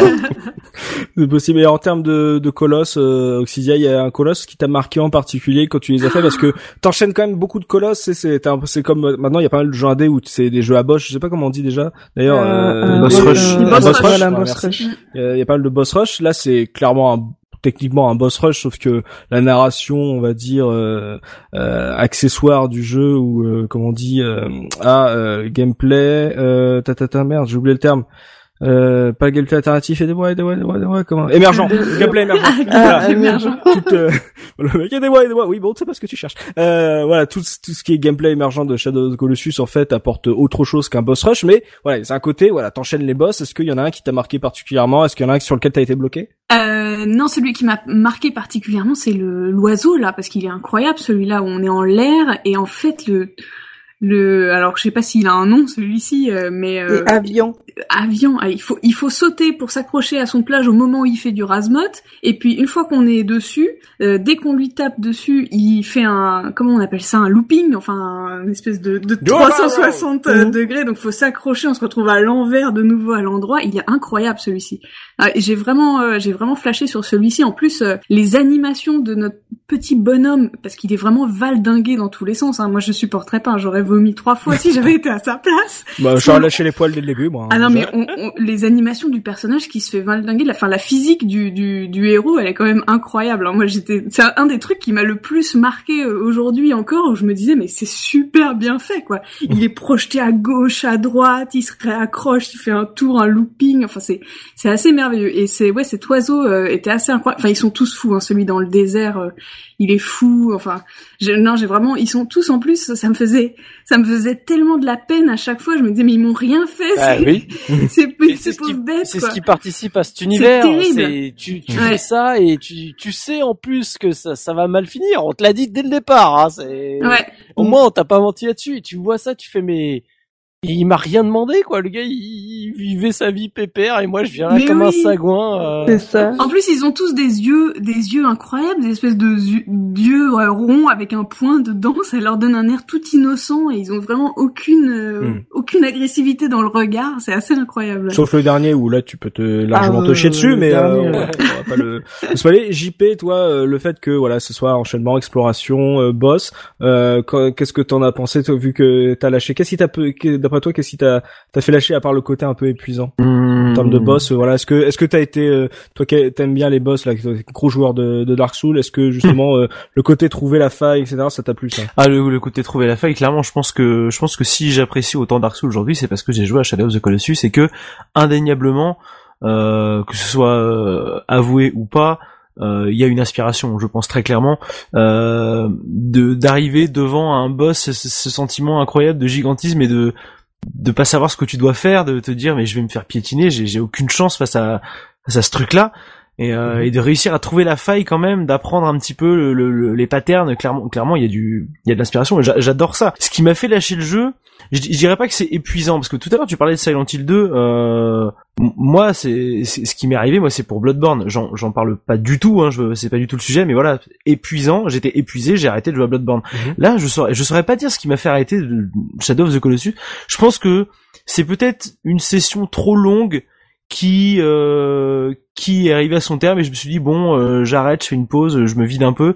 Et au final j'ai commencé à penser à autre chose et je suis pas revenu sur le jeu tout simplement. Et euh, et comme le Soubil disait je pense que c'est le genre de jeu où si tu restes trois ou quatre jours sans y jouer euh, tu finis par oublier en fait. Et sans aller jusqu'à dire qu'il faut one shot le jeu je pense qu'il faut pas forcément laisser trop de temps entre les différentes sessions. Sinon tu finis par euh, plus être aussi impliqué que tu l'étais au début et, et, et je dis pas ça parce que j'ai été, j'ai pas été ultra impliqué dans le jeu non plus. Hein. Je suis pas un gros fanat qui défend le jeu de ouf. Euh, Soubil ferait certainement mieux que moi. Moi, j'ai pas été si accroché que ça, accroché que ça par le jeu. J'ai trouvé cool, mais voilà.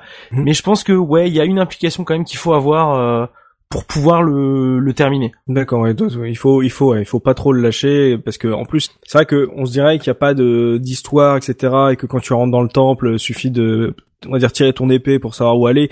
Techniquement, en fait, le jeu pourrait se prêter à, à des sessions euh, un peu euh, écartées puisque justement, bon voilà, t'as buté un boss, euh, tu reviens euh, Mhm. et après, euh, c'est c'est très c'est très différent, mais il y a vraiment effectivement un côté ne perdez pas trop de temps à, ne prenez pas trop de temps à le faire parce que il y a on va dire euh, une sensation euh, presque indescriptible qui t'amène à le finir en fait et si tu la perds euh, tu vois plus La, l'intérêt la magie, la magie disparaît quand tu fais une pause en fait. C'est, tout bête, mais et je, et je dis pas ça comme un truc sacré. Tu vois juste la magie disparaît. T'es plus dans le, t'es plus dans le mood du jeu. T'es Mhm. plus dans dans la dans l'humeur et tu finis par passer à autre chose. Mais euh, avant de finir, je voudrais juste euh, rebondir sur ce qu'avait dit euh, Oxidia à propos du qu'elle avait été impressionnée par le, le, le moteur du jeu. euh, de de de, de voir euh, à quel point le personnage se balançait quand il était sur les colosses. Mhm.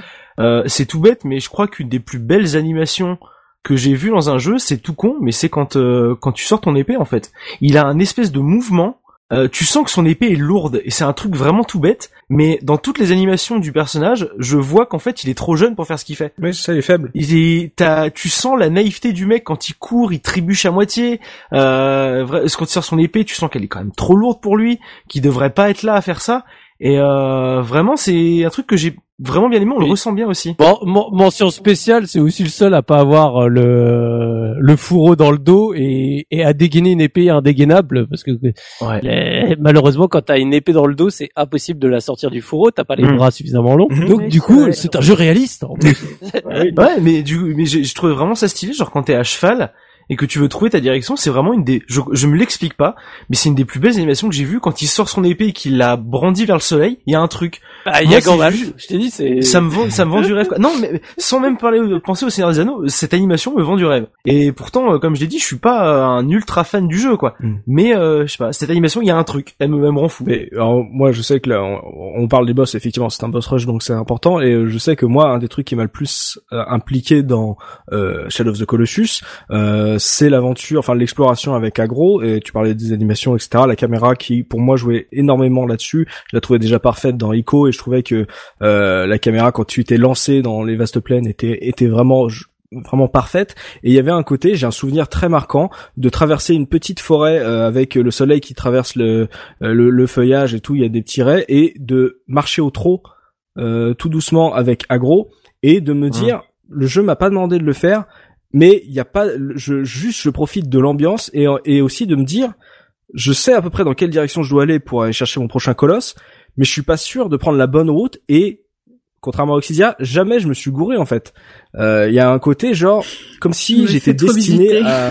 non mais, non, mais c'est c'est c'est vrai que en fait on pourrait se dire tu, on- tu parlais de la de le- l'environnement ouvert qui est effectivement très grand, mais j'ai l'impression que c'est quand même il est tellement bien pensé en termes de lumière pour te euh, t'indiquer euh, on va dire implicitement où tu dois aller que tu visites des zones qui sont vraiment très euh, différentes. C'est vraiment comme un jeu d'aventure euh, classique, euh, zone désert et tout, la forêt, le, le côté avec les geysers et tout. Il y a, je me suis retrouvé à me dire, mais en fait, l'aventure, euh, elle a beau être vide entre les deux, il y a pas de village et tout, mais je vis un truc. Je sais pas ce que je vis, mais euh, en gros, c'est pas, c'est pas du rien. C'est pas comme David Cage disait à propos des GTA, c'est pas un monde ouvert pour aller euh, d'une mission A à la mission B. En fait, je trouvais qu'il y avait vraiment de la matière alors que c'était vide, et je trouvais ça très très fort. Je sais pas ce qu'ils ont fait, mais en tout cas, ça a pris mais extrêmement fort chez moi, ce qui faisait que quand j'arrivais devant un colosse, il y avait un côté, pff, il faut que je change de de mood, comme tu le disais JP, parce que là, euh, la musique se lance et je vais tout y mettre, alors que euh, juste avant, je me baladais tranquillement euh, en, en, en regardant les lézards à queue blanche euh, bouger sur les rochers, tu vois. Mais c'est parce, il y a parce qu'il y a vraiment un un- côté très fort. c'est parce qu'il y a un côté intrigant, tu vois, dans un GTA, tu vas d'un point A à un point B parce que l'univers autour de toi euh, est vivant et du coup tu, tu peux rester regarder, mais je pense en vrai tu t'en fous, tu vas du point A au point B parce que tu fais ta mission point. Alors que là, euh, y a pas un PNJ à la con qui va te dire euh, bienvenue dans euh, cet ancien, voyez là-bas le temple de machin, euh, ancien euh, divinité machin. Personne te dit rien. Mm. Donc tu regardes et tu tu sais qu'il s'est forcément passé des trucs ici avant. Il y a des ruines, euh, il y a il y a eu de la vie ici, mais tu sais pas ce qu'il y a eu et tu te dis est-ce que ça m'intéresse? Est-ce que j'ai envie d'aller voir peut-être? Peut-être que je peux explorer, on sait pas. C'est vrai que Tu, tu l'exploration. fais, ouais. tu fais ta vie dans le C'est jeu. vrai que je sais pas, on verra sur la revue de presse s'il se plaignait de justement qu'il n'y a rien dans ce monde ouvert euh, pendant l'exploration. Mais moi, je sais qu'au bout d'un moment, au début, j'étais ah pourquoi il y a pas de village, pourquoi il y a pas un royaume et tout? Et au bout d'un moment, j'ai totalement oublié et, euh, et c'est un truc je ne m'explique toujours pas aujourd'hui.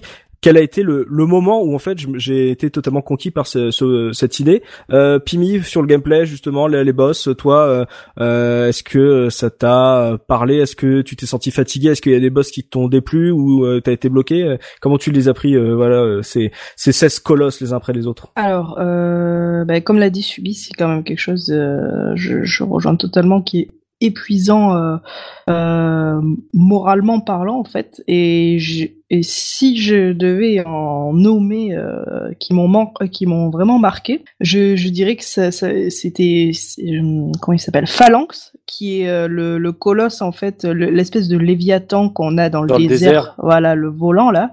Lui, il est incroyable Il est vraiment incroyable. Il Euh, est je- tellement grand. Ah ouais, il- Bah, c'est le- c'est vraiment le plus euh, parce que moi j'adore regarder les images où t'as toutes les échelles de chaque colosse et tout et c'est vraiment en termes de de taille de machin c'est c'est le plus immense quoi. Il est- Ah ouais, non, mais celui-là, il est, ouais, il est vraiment, enfin, assez incroyable à faire. Il est pas euh, foncièrement difficile, mais il est juste euh, imposant et Mhm. vraiment, enfin, il m'a, il m'a vraiment marqué. Et mais, le, mais le deuxième- jeu n'est pas foncièrement difficile en fait au non, final. non, non, mais il y en a, il y en a certains qui, qui, des colosses qui sont plus difficiles que d'autres. Je pense par exemple à, à Argus, le, l'avant-dernier, où, euh, Rappelle-nous ce que c'est là. Argus, c'est, c'est le colosse quand C'est le Don qui, c'est le celui qui te propose des jeux à vendre, c'est ça, c'est. Euh...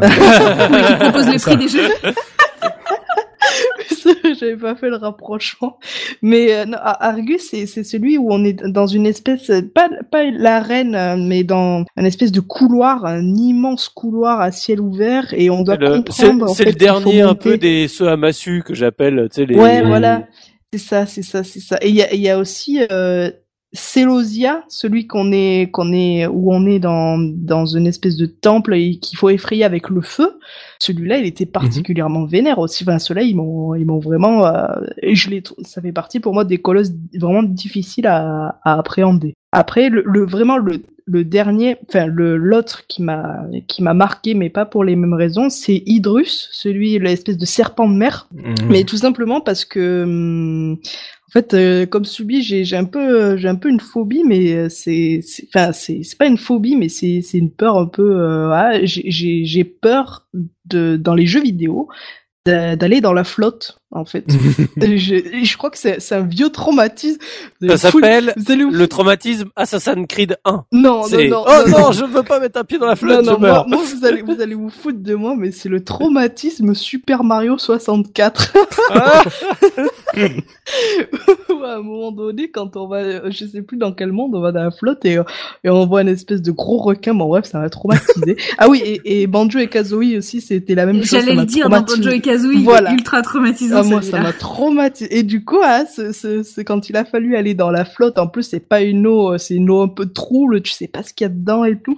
Enfin, moi, c'était, c'était un peu l'angoisse, quoi, d'aller, euh, Rappelle-moi, celui-là, c'est celui où tu commences, t'es, euh, on va dire, sur un pont brisé et que euh, il faut sauter, c'est ça? Euh, non, non, euh, non. C'est celui qui a des pics électriques Voilà. sur le dos, Ah qui oui. passe son temps à plonger en C'est fait. ça. Tu sais, Ah oui, euh, oui, Et que, et que tu dois vraiment Ouais. appréhender, tu, tu dois vraiment regarder dans la flotte où il est et tout, et c'est... C'est dégueulasse. Voilà.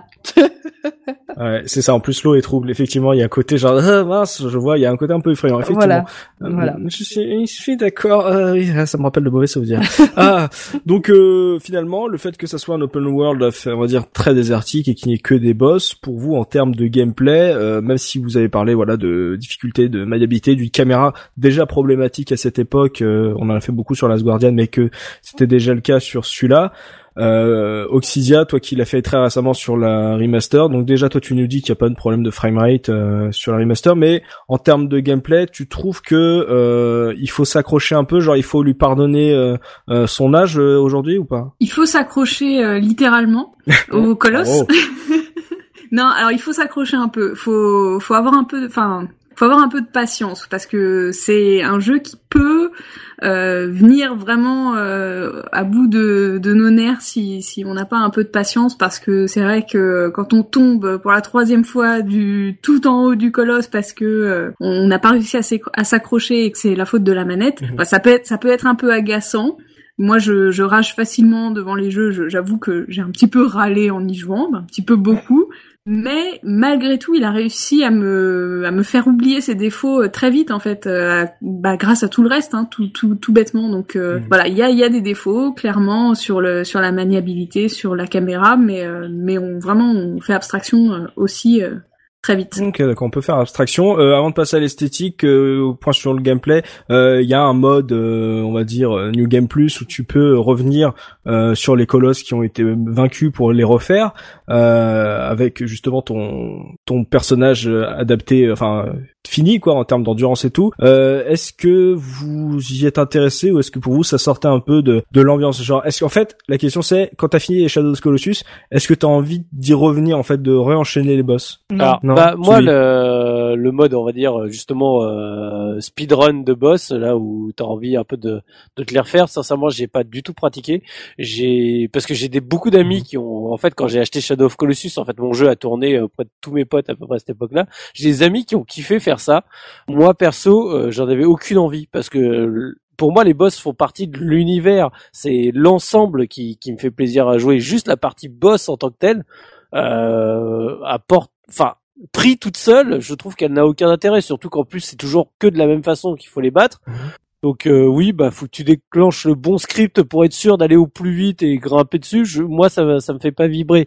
Par contre, quand tu posais la question de savoir si ça te donne envie de le refaire, moi, c'est un jeu que j'aime enfin qui me donne souvent envie de le refaire mais il faut du temps entre chaque session tu sais c'est pour moi c'est un jeu qui a une très bonne replay value mais il faut l'oublier euh, au moins tous les deux ans avant de avant de te remettre dedans quoi. Tu sais, tu, tu, tu, referas pas une partie juste derrière quoi. Ça moi ça mmh. m'éprouve trop euh, mentalement pour me relancer tout de suite dessus quoi. Ok d'accord ouais donc euh, personne Oxidia toi t'es pas t'as pas essayé ce mode euh, on va dire speedrun d'enchaîner les boss une fois que tu les as terminés quoi. Non j'ai pas essayé mais euh, mais on en reparlera peut-être au moment des anecdotes euh, peut-être de, ce qui se fait dans le speedrun justement. D'accord. Bon, JP, je te demande pas, t'as pas fini le jeu, donc. Non, non, euh, mais moi je trouve que c'est assez. Enfin, j'ai le droit de donner mon avis quand même. je, je, peux Non, tu fermes ta gueule. Je peux partir plus loin. est-ce que si tu l'avais fini, est-ce que tu serais du style à vouloir le speedrunner? Alors non, justement, enfin, pas à faire ce mode boss rush parce que je trouve qu'il est assez contre-productif, comme le disait euh, Soubi. Au final, les boss, tu les bats tous plus ou moins de la même façon. Et je pense que faire ce mode-là, mhm. euh, ça va juste te faire euh, sauter aux yeux les défauts que peut avoir le jeu en termes de, de, de, de game design, de combat de boss ou quoi et tu vas juste te rendre compte qu'en fait tu fais la même chose tout le temps. Mm. C'est juste que euh, le chemin qu'il y a entre les boss ça te fait un peu oublier et puis du coup t'es un peu émerveillé parce que tu vois euh, mais un mode boss rush je trouve que c'est vraiment pas une bonne idée dans un jeu comme ça mm. parce qu'il il a pas suffisamment de trucs à offrir entre guillemets autour des boss pour que euh, il y a pas assez d'aléatoire dans le combat quoi. Euh, déjà ouais mais surtout il a pas il a pas suffisamment de choses à offrir autour des boss pour que tu mm. puisses te dire là j'ai envie de faire que les boss parce que le jeu c'est que les boss en fait mm-hmm. donc euh, le mode boss rush ça te fait juste économiser 5 euh, minutes de trajet entre le temple et le boss mm-hmm. donc euh, en soi je suis pas très convaincu par ce mode là Ok, et puis après, euh, voilà, si vous avez fini le jeu et que vous aimez trouver cet open world un peu vide, peut-être essayez de choper toutes les queues blanches de lézard et, toutes hmm. les, tous les fruits. Quel, truc passionnant. voilà, c'est ça, c'est que le, le, jour, moi, je, je me suis dit, je vois des lézards, je vais les tuer. Et le jour où j'ai compris qu'il fallait tuer que les lézards à queue blanche pour augmenter ses, son endurance, la queue blanche, c'est ça euh, Je me suis dit, ah ouais, et eh ben j'y suis pas. Euh, au début, à chaque fois, je disais à gros, ah arrête-toi doucement, pompon. Je regardais, euh, donc non, allez, on continue. Dans les animations que j'adore, j'adore l'animation de quand il freine, tu sais les quatre, euh, quatre frères en, en, avant là, tu sais, surtout quand tu l'appelles, tu sais que t'es pas sur lui, qu'il arrive à donf et puis il freine les mm. quatre, les quatre pieds en avant. J'adore cette animation. ce, ce, cheval est juste euh, mythique euh, pour plein de choses et son animation a, a marché. Alors on va pouvoir faire un point sur l'esthétique du jeu. Je commence par toi. Soubi, euh, tu as dit que le jeu euh, n'était pas fait pour la PS2, que la PS2 crachait ses tripes euh, pour le faire tourner. donc on a dit que techniquement ça remet. Artistiquement, donc toi qui t'es jeté dessus après Ico, est-ce que tu as retrouvé la patte Ueda? Est-ce que voilà, est-ce que tu as été également charmé par justement cette voilà le design, que ce soit le design des colosses, le design de Wonder, etc.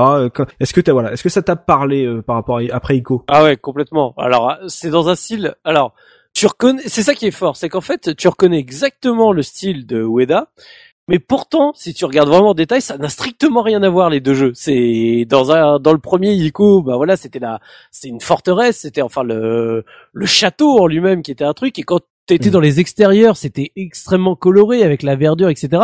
Là, t'es dans un truc, c'est, bah, tu sais, c'est comme je disais, c'est, on est arrivé dans la génération euh, du gris marron, gris marron, euh, caca marron, quoi. Le, mm. le voilà, ce jeu-là, il y a aucune couleur. Sincèrement, c'est que du truc délavé de partout. Euh, tout est sombre, mais c'est parce que c'est, ça joue à l'ambiance du jeu, quoi. C'est l'ambiance est oppressante parce que voilà, t'as ces, ces couleurs-là qui sont hyper présentes, hyper fortes, et euh, et moi je et pourtant, comme je dis, c'est je sais pas pourquoi, il y a, y a un truc que tu retrouves quand même d'Ico. T'as, t'as une ambiance, t'as, il y a quelque chose dans dans le design des colosses qui te rappelle justement avec ce côté euh, à moitié euh, organique et à moitié euh, structure. Parce qu'en fait mhm. finalement les colosses c'est presque des bâtiments mouvants quoi. Et enfin voilà. Du coup j'adore. Et je trouve que la direction artistique, même si finalement elle est très, j'ai envie de dire, palote dans sa gamme de couleurs, je la Mhm. trouve extrêmement forte dans ses choix de design, parce que c'est ça la vraie direction artistique de Shadow of Colossus, c'est que les colosses, au niveau de leur design, ils ont marqué quoi. C'est tu, t'as plein de gens qui font des fan art des, des colosses, t'as plein d'autres jeux qui sont essayés de s'inspirer des, des colosses de Shadow of Colossus euh, pour euh, que ce soit d'un point de vue gameplay, mais même d'un point de vue esthétique, parce qu'ils sont superbes, ils sont vraiment magnifiques en termes de design et c'est et t'es presque frustré qu'il en ait pas plus, pas parce que t'as presque envie d'y jouer plus longtemps, c'est juste parce que j'adore chaque design et tu dis oh vous pouvez pas m'en filer encore un ou deux autres parce que j'adore quoi, ils sont beaux quoi. Mais c'est vrai, c'est vrai qu'ils sont très marquants en termes de design. Euh, euh, pour toi, la version PS2, maintenant qu'il y a un remaster et que bientôt il y aura un remake, euh, techniquement, en fait, c'est celle qui, ça sert plus à grand chose d'y jouer ou Euh, tu alors- trouves un intérêt encore? Alors c'est là où ça redevient compliqué. Je- Parce que tu nous parles pas sur Ico, tu nous parlais par exemple de la colorimétrie ou enfin des, Et- des- du exa- contraste. Exactement. Et bah pour moi le, le remaster de PS3 a, de Shadow of Colossus a exactement les mêmes défauts. C'est-à-dire que là, il- c'est comme si en fait dans le jeu pour te dire voilà on l'a passé en 1080p. En fait la version 1080p c'est quand tu vas dans Photoshop que tu mets contraste à fond et que t'as toutes les couleurs qui deviennent complètement euh, tu sais les bah les dégradés euh, sont euh, explosés quoi. T'as du super blanc et du super noir euh, juste à côté. Mm. Donc en fait, j'arrive pas à, à départager. C'est-à-dire que techniquement, le framerate de la version PS2 est abominable. Vraiment, ça, te tue le truc. Mais visuellement, la version PS3 me choque. Euh, Il y a des choses que je trouve qui rendent moche parce que du coup, il- les contrastes, les lissés sont trop marqués. Les textures sont pas vraiment changées. Donc euh, c'est d'un coup, c'est on rend net un truc qui, qui, qui- qui- c'était mieux quand c'était flou, quoi, parce que la texture elle était dégueulasse, quoi. Donc t'as pas envie de l'avoir net, quoi. Et euh, d'où le pourquoi j'attends euh, avec impatience le remake. Parce que je pense que euh, là, il- en fait, le jeu, il fa- fallait pas lui faire un remaster, fallait lui faire un vrai remake euh, de fond en comble, parce que voilà, visuellement, la version PS3, je- c'est comme Ico, il y a des trucs, ça me choque. Vraiment, ça, je trouve ça pas beau. Je trouve ça, je trouve ça ber, ber cracra, quoi. Je peux te comprendre parce que je ne l'ai pas acheté ce remaster. Euh, quand j'ai vu les images, je me suis dit, comme on a, en plus on en avait parlé sur Ico, pour moi il y avait un problème et je, sur le coup je me suis dit non, je vais quitter à jouer, je jouerai sur PS2, mais il y avait, j'avais un problème. Il y je trouvais que les noirs étaient trop noirs et comme tu disais sur Ico, euh, ça créait des, des fois des, des problèmes de gameplay, de visibilité parce que justement tu voyais pas certaines sorties. Bon après sur un open world, on, Oui, non, là, on t'as, règle un peu le problème. T'as Donc, t'as pas de ce problème-là, mais c'est juste que visuellement, enfin voilà, moi ça me choque. Par contre, dans les trucs, euh, enfin, euh, j'ai envie de dire esthétique, technique, qui a vraiment marqué aussi pour moi à l'époque et qui après a été réutilisé, et c'est un apport de Shadow of Colossus qu'on a tendance à oublier, c'est les fourrures. Parce qu'en Mhm. fait, bah, les colosses, ils ont justement cette partie sur laquelle tu t'agrippes et, euh, et en fait, c'est vraiment. Alors, il y en a peut-être comme toujours, il y aura toujours quelqu'un qui dira oui, euh, il y a un jeu euh, trois années avant qui avait quand même utilisé cette technologie. Moi, en tout cas, c'est la première fois à cette époque où quand je jouais sur PS2 là que tu t'agrippes et que tu vois les mouvements là du colosse ou autre où j'avais vraiment l'impression de m'accrocher à quelque chose bah tu sais des des touffes d'air vraiment bien denses Mhm. ou la fourrure vraiment bien dense et parce que ils ont développé une technique vraiment bien particulière pour que ça consomme pas trop de ressources pour rendre ce rendu enfin pour faire ce rendu qui est maintenant utilisé encore dans plein de jeux jusqu'à Uncharted 4 où les fourrures des manteaux ou autres sont euh, modélisées exactement sur le, sur cette technologie là quoi Ouais, j'ai vu ça il y a pas longtemps. Ouais. Et, et j'adore, J'adore parce que ça rend vachement bien. C'est c'est vraiment très très classe quoi. C'est c'est des tips techniques qui sont, euh, qui sont fantastiques. Donc là-dessus, euh, voilà. Mais les les colosses, ils sont. euh, pff, De toute façon, c'est le jeu. Hein. C'est c'est la base du jeu. Et ils sont vraiment réussis pour ça. Mm, Ils sont réussis, Pimi, euh, en termes de technique sur euh, sur PS2. Tu l'as fait sur PS2 Oui, tout à fait. J'ai pas fait le remake, moi. Mm. Et donc tu l'avais fait avant Echo. Est-ce que justement toi ça t'est marqué? Est-ce que tu avais senti le- les problèmes de framerate quand tu l'as fait à l'époque ou pas? Ah ben oui, oui, clairement oui, oui.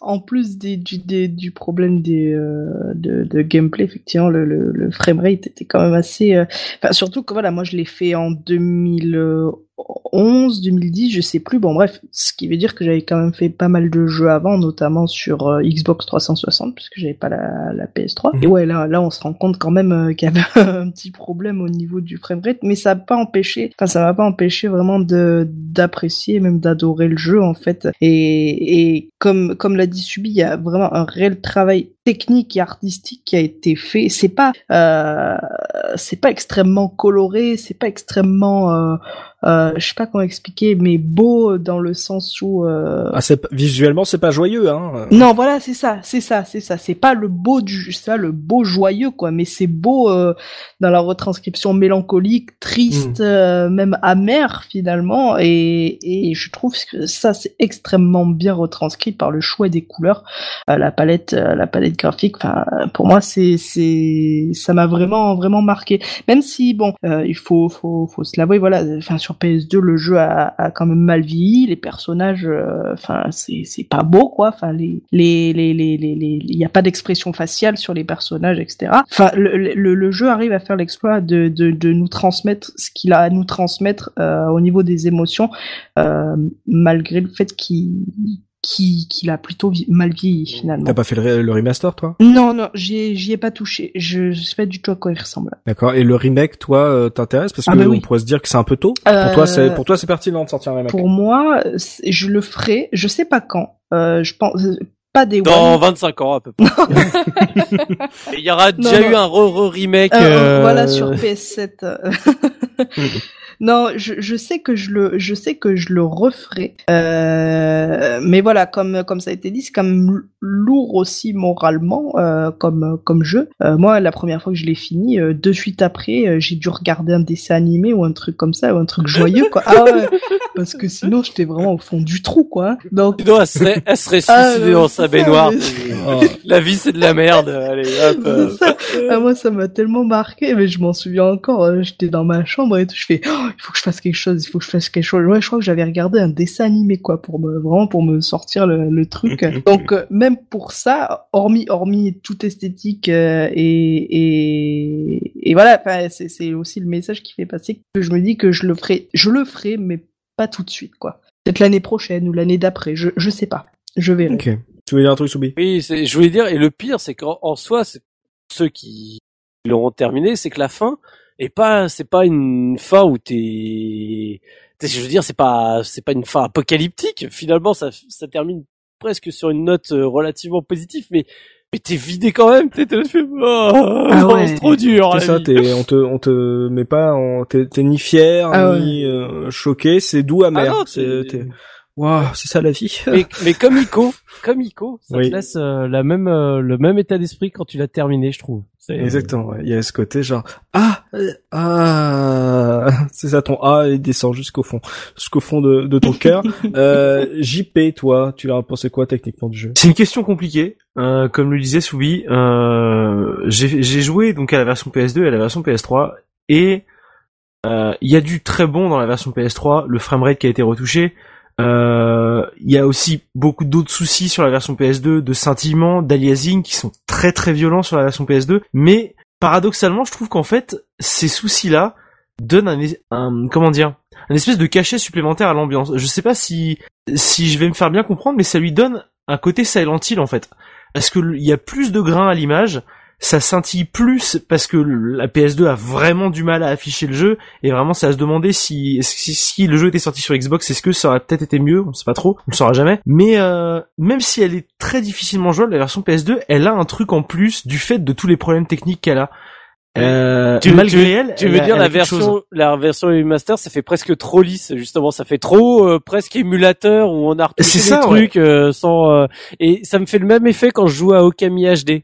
En fait, euh, je trouve que hmm. c'est trop lisse. C'est parce que dans le jeu d'origine, t'as pareil, t'as un flou mais qui est technique, hmm. mais du coup t'avais un sentiment de d'estampes papier etc qui est il y avait il y a une texture qui est vraiment appliquée dans le jeu mais qui disparaît euh, presque dans la version HD tu la tu la vois quasiment plus et du coup le jeu devient trop propre. Mm. et je trouve que le remaster de là c'est pareil. Bah, du coup je ça, rejoins 100% JP sur ces remarques. C'est ça je regardais euh, avant pour préparer le podcast un comparo euh, des différentes versions. Donc un comparo de la version PS2 PS3 et des trailers qu'on a vu de du remake euh, qui sortira. Je crois qu'on a vu le même, euh, du coup. Je l'ai regardé aujourd'hui aussi. Truc divisé en trois, là, où tu vois, ouais, voilà, on a, on a, vu le même. Et vraiment, alors, ok, la version PS3 est très très propre. Ah, quand tu vois le comparer avec la version PS2, ah, c'est sûr, il y a des FPS, hein. Là, euh, le jeu, il tourne sans aucun problème. Mais, le côté crade de la version PS2, en vrai, bah, il manque. Et je saurais pas vraiment expliquer pourquoi, parce que c'est- chiant quand même de jouer à un jeu qui est en basse définition et qui est pas très joli. Et pourtant, la version PS3 est ouais est trop lisse. Je je je, je saurais pas euh, dire pourquoi. Ça fait toujours plaisir d'avoir un remaster d'un jeu cool. Tu dis ouais, euh, le, le jeu finit par correspondre à tes souvenirs, tu vois. Tu t'embellis toujours tes souvenirs et le jeu finit par correspondre à ceux tu- dont tu te souviens. Et pourtant là non. Et je vais donner une anecdote par rapport à Silent Hill, parce que finalement, on l'a cité plein de fois, euh, Silent Hill vrai. 2. Euh, J'en reparlerai sûrement si un jour on le traite. Euh, Silent Hill 2, il y a le, il y a le grain à l'image, justement, qu'on Mhm. qu'on- qu'on parle. Il faut savoir qu'à l'époque, quand j'avais lancé Silent Hill 2 la première fois, j'ai- j'étais pas au fait de ce grain-là, et ça m'avait énormément perturbé. Je m'étais dit, mais merde, qu'est-ce qui se passe Euh, Ma télé a un problème, euh, mon jeu a un problème. euh, attends, je regarde, euh, je vais, je vais changer le jeu, machin. Enfin, ça m'avait vraiment déstabilisé. Je me disais, qu'est-ce que c'est que ce truc-là qui, quand j'ai terminé le jeu, j'ai trouvé que finalement, c'est ce grain-là finalement apportait vraiment quelque chose. Et quand j'ai commencé Silent Hill 3, Silent Hill 3, en fait, quand tu commences le jeu, tu n'as pas le grain, tu ne l'as que dans certaines séquences du jeu. Et ben, j'ai été choqué au moment de lancer Silent Hill 3. J'ai crié presque au scandale en disant rendez-moi mon filtre granuleux qui, qui me pourrissait mon image parce que ça faisait partie du jeu quoi. C'était Mm. c'était dans son ADN et, et vraiment les moments où il y avait pas le grain dans Silent Hill 3 et ben j'étais pas content. J'ai il manquait un truc. Et bah du coup voilà c'est je, je comprends vraiment ce sentiment là de, de la part de JP Mais c'est- mais c'est c'est bizarre de ressentir ça parce que en vrai, Bah, c'est pas, des- pas forcément, c'est un peu comme euh, pour la génération euh, Mega Drive SNES, le besoin d'avoir des scanlines sur le- leurs Oui, émulateurs. tout à fait C'est c'était d'avoir une en fait une unité de reproduire, euh, euh, on va dire ce euh, cet ensemble uni euh, d'images et qui est qui est où t'as l'impression que c'est un dessin complet plutôt que de bien détacher le sprite de son décor etc qui euh, ne choque pas les, les jeunes joueurs mais qui euh, chez ceux qui ont connu à l'époque avait cette unité on va dire globale de l'image où t'avais pas tu, tu sentais pas forcément sur même sur Shadow of the Colossus la 3D dans le sens euh, où tu sens les les on va dire les distances etc où mais en fait t'avais ton jeu t'avais ta caméra avec ses défauts etc mais t'avais euh, comme tu dis euh, une sorte d'une ouais il y a une unité euh, visuelle euh, avec euh, le balayage le, le flou etc c'est comme le comme le brouillard de la N64 si tu le retires bah t'as un jeu qui est lisse mais qui est super moche quoi Ouais, mais ça fait toujours bizarre de se dire que euh, tu préfères euh, la version originale, la version remake, à cause des lacunes techniques. Tu vois ce que je veux dire? Mmh, ouais, je vois. Parce qu'au final, c'est c'est la c'est la PS2 qui fait que le jeu est est, est comme ça. Si c'est pour ça que je disais s'il était sorti sur Xbox, il serait peut-être pas comme ça. C'est parce que la PS2 en avait pas assez dans le ventre et qu'elle crachait ses poumons pour réussir à faire tourner le jeu. Et tu te dis c'est bizarre de préférer l'original parce que la console n'arrivait pas à le faire tourner correctement. C'est c'est c'est un- c'est- je sais pas, c'est ça me Mais, semble bizarre de euh, me dire ça. on prend parce que nous on prend je- alors après je sais pas hein, je suis pas développeur c'est aussi parce que nous on prend ça de notre point de vue de joueur mais euh, je pense aussi en Hmm. plus sur un mec comme Ueda euh, visuellement il développe son jeu par rapport à ce que toi tu vas voir via ton écran cathodique et donc ses choix artistiques se font par rapport à ce que le le, le joueur va euh, va voir visuellement tu vois va avoir euh, devant son écran donc il y a des choix qui sont faits aussi par rapport à ce que tu par rapport à la technologie sur laquelle les, les joueurs vont vont vont jouer à son jeu tu vois c'est pour ça que évidemment tu le jeu il peut être plus lisse mais il a pas été entre guillemets pensé comme ça. Donc euh, euh, par il a été pensé par rapport au- aussi aux limitations techniques de son époque etc Tu veux, tu veux dire ça, que quand les il choix a ont été faits comme tu veux ça. dire quand il a développé le jeu, il s'est dit je vais faire un jeu PS2 qui tournera en 10 FPS, ça va être génial. non non c'est que la- le framerate il pouvait pas faire plus mais si on prend Last Guardian c'était un jeu PS3 qui euh, souffre beaucoup de tourner sur euh, la génération PS4 Hmm. Et euh, je pense qu'il avait tourné sur PS3 euh, et qu'il avait été fini, euh, ça aurait été très différent du jeu qu'on a. Ce, par exemple, Last Guardian a des choix très jeux vidéo qui ne correspondent pas à l'identité Ueda qu'on a connue euh, sur Ico et Shadow of the Colossus. Il y a des Ouais, trucs mais- qui, où tu sens que l'époque a fait que c'est un jeu qui a été développé pour une époque et qui sort pour une deuxième. Et en fait, tu, c'est aussi, c'est peut-être ça le, aussi le problème visuel qu'on peut avoir. Ouais, mais dans ce cas, c'est- enfin, ce qui est encore plus bizarre si tu réfléchis à ça, c'est que tu te dis, ok, euh, Shadow of the Colossus sur PS2, il est comme il a été pensé par Ueda. Mhm. Ok, donc on est d'accord que c'est techniquement impossible qu'un mec crée un jeu en se disant, il va être aussi dégueulasse sur ma console, il va tourner comme de la merde. Du coup, tu te dis sur quoi ils l'ont développé en vrai pour que il soit satisfait de son travail et qu'au final on ait quand même ça. C'est-à-dire qu'ils l'ont pas développé sur une PS2 leur jeu. Donc ça veut dire que le jeu qu'on a eu, c'est pas le jeu que lui a fait. Parce qu'il peut pas décemment s'être dit, je vais sortir le jeu comme ça. Ah oui, mais ça, c'est pas- ça là, je pense que là, c'est plus, on est plus sur un problème de mémoire là et tout. Bah, après, comme je vois, je suis pas développeur, donc ça, c'est pour avoir, on pourra avoir cette discussion technique dans les commentaires si- s'il y a des, des, des spécialistes Mm. de la PS2 par rapport à ça, sur le shell, etc. Euh, N'hésitez pas justement à, à développer ça. Je pense qu'il y a beaucoup de choses euh, intéressantes à dire là sur euh, justement les limitations techniques et ce qui fait que le jeu était euh, avait ce- cette gueule là sur PS2 malgré euh, son framerate, etc. Ça peut être très- aussi très intéressant. On va peut-être pas rentrer dans ce débat là tout de suite en fin de podcast. Donc, euh, et toi, le remake là, du coup, euh, toi qui, qui comprends Soubi sur remaster, le remake t'intéresse ou pas, toi Euh, alors quand j'ai vu les images du remake, j'avais rien vu en fait. Je crois que j'avais même pas vu le trailer qu'ils avaient sorti. Euh, C'était à le 3 Ouais, c'est je ça crois, je crois, ouais. Euh, j'avais même pas vu le trailer et euh, ouais, ok, ouais, pourquoi pas. Parce que là, pour le coup, il y a vraiment une plus-value par rapport au jeu original. C'est pas juste un lissage Mhm. sous couvert de du jeu qu'on est à la fin soit vraiment ce qu'on a vu. Euh, si c'est vraiment ce qu'on a vu, ouais, ok, pourquoi pas Parce qu'il y a vraiment un boulot derrière. Euh, les montagnes derrière, elles sont pas euh, composées de quatre polygones. J'exagère, mais évidemment. Mais tu vois le relief, Mhm. les colosses, tu vois qu'il y a, tu vois vraiment les reliefs sur leur gueule. Quand quand il est censé y avoir des petites écritures sur le dos du colosse, tu vois qu'il y a un truc. Donc pourquoi pas? Ouais, je suis assez client. J'achèterai pas neuf, mais pourquoi pas? D'accord, ok, on en, on en reparlera. euh, Moi, j'achèterais neuf. quand ça sera. bah, c'est ça, je suis d'accord avec toi, celui, c'est que le problème, c'est que je suis en train de finir The Last Guardian et que je pense que quand j'aurai terminé, j'aurai qu'une envie, c'est de me jeter sur Shadow of the. Colossus Remake, en fait. Ouais, c'est ça, ça c'est un peu le, le, le problème. C'est que je vais me faire avoir sur ce coup-là, je pense, comme beaucoup de gens. Euh, du coup, euh, donc ouais, on va, voilà, on, on, on- on reviendra dans les commentaires quand le remake sera sorti pour ceux qui l'auront fait, histoire de donner notre avis, par exemple, sur ce, sur ce remake. N'hésitez pas vous euh, qui nous écoutez euh, et que vous avez fini le remake à nous en parler. Si vous avez, si vous trouvez que le remaster est super bien et que vous comprenez pas les critiques qu'on lui a données, n'hésitez pas à, le, à le préciser également dans les commentaires. N'hésitez pas à donner euh, un contre-avis si vous trouvez qu'on est trop gentil par rapport au jeu. Euh, avant de passer à la revue de presse, on va se faire une petite pause musicale avec Pimi, histoire de se plonger. On a dit que c'est un jeu à ambiance et que il y avait très peu de musique. Voilà. Qu'est-ce que tu nous, qu'est-ce que tu nous proposes pour cette OST, Pimi? Alors, euh, je vais me permettre, avant de vous balancer vraiment les, les, euh, les pistes que j'ai sélectionnées, de vous faire une petite, une petite introduction. Euh, alors, il faut savoir que c'est une OST donc euh, qui a été composée par Monsieur Ku Otani, euh, qui est en fait un monsieur qui vient principalement, enfin qui a composé principalement pour des séries animées. Euh, pour citer les plus connus, euh, il a composé pour City Hunter ou Gundam Wing par exemple. D'accord. Et, il a fait aussi quelques jeux vidéo, mais c'est vraiment des jeux, euh, des jeux vidéo qui ont été oubliables ou oubliés en fait. hein. Euh, Il en a pas fait beaucoup. Le, le, le seul dans la liste finalement, le seul que je connaissais, c'était euh, Philosoma parce qu'en fait je l'avais entendu euh, dans, dans ZQSD pour dire ah, le, le jeu. Sinon je le connais absolument pas. Euh, après voilà, c'est, il, il est vraiment connu pour son boulot sur Shadow of the Colossus et, et pour ses animés. Après le reste des jeux vidéo, c'est, c'est pas, c'est pas bien intéressant. Donc c'est pas lui qui a fait Ico. Non, ce n'est pas lui qui a fait ICO. Euh, je ne me souviens plus du nom de- du monsieur qui a fait ICO, mais ou de la madame qui a fait ICO, mais ce, ce n'est pas lui qui a fait ICO, effectivement. Alors c'est effectivement donc une OST qui est courte euh, puisqu'elle dure euh, environ une heure et euh, et puis et c'est selon, selon moi c'est le, travail qui a été effectué dans dans dans cette OST là est absolument remarquable en fait parce que il a su composer à la fois des musiques mélancoliques et à la fois des musiques mais vraiment épiques quoi.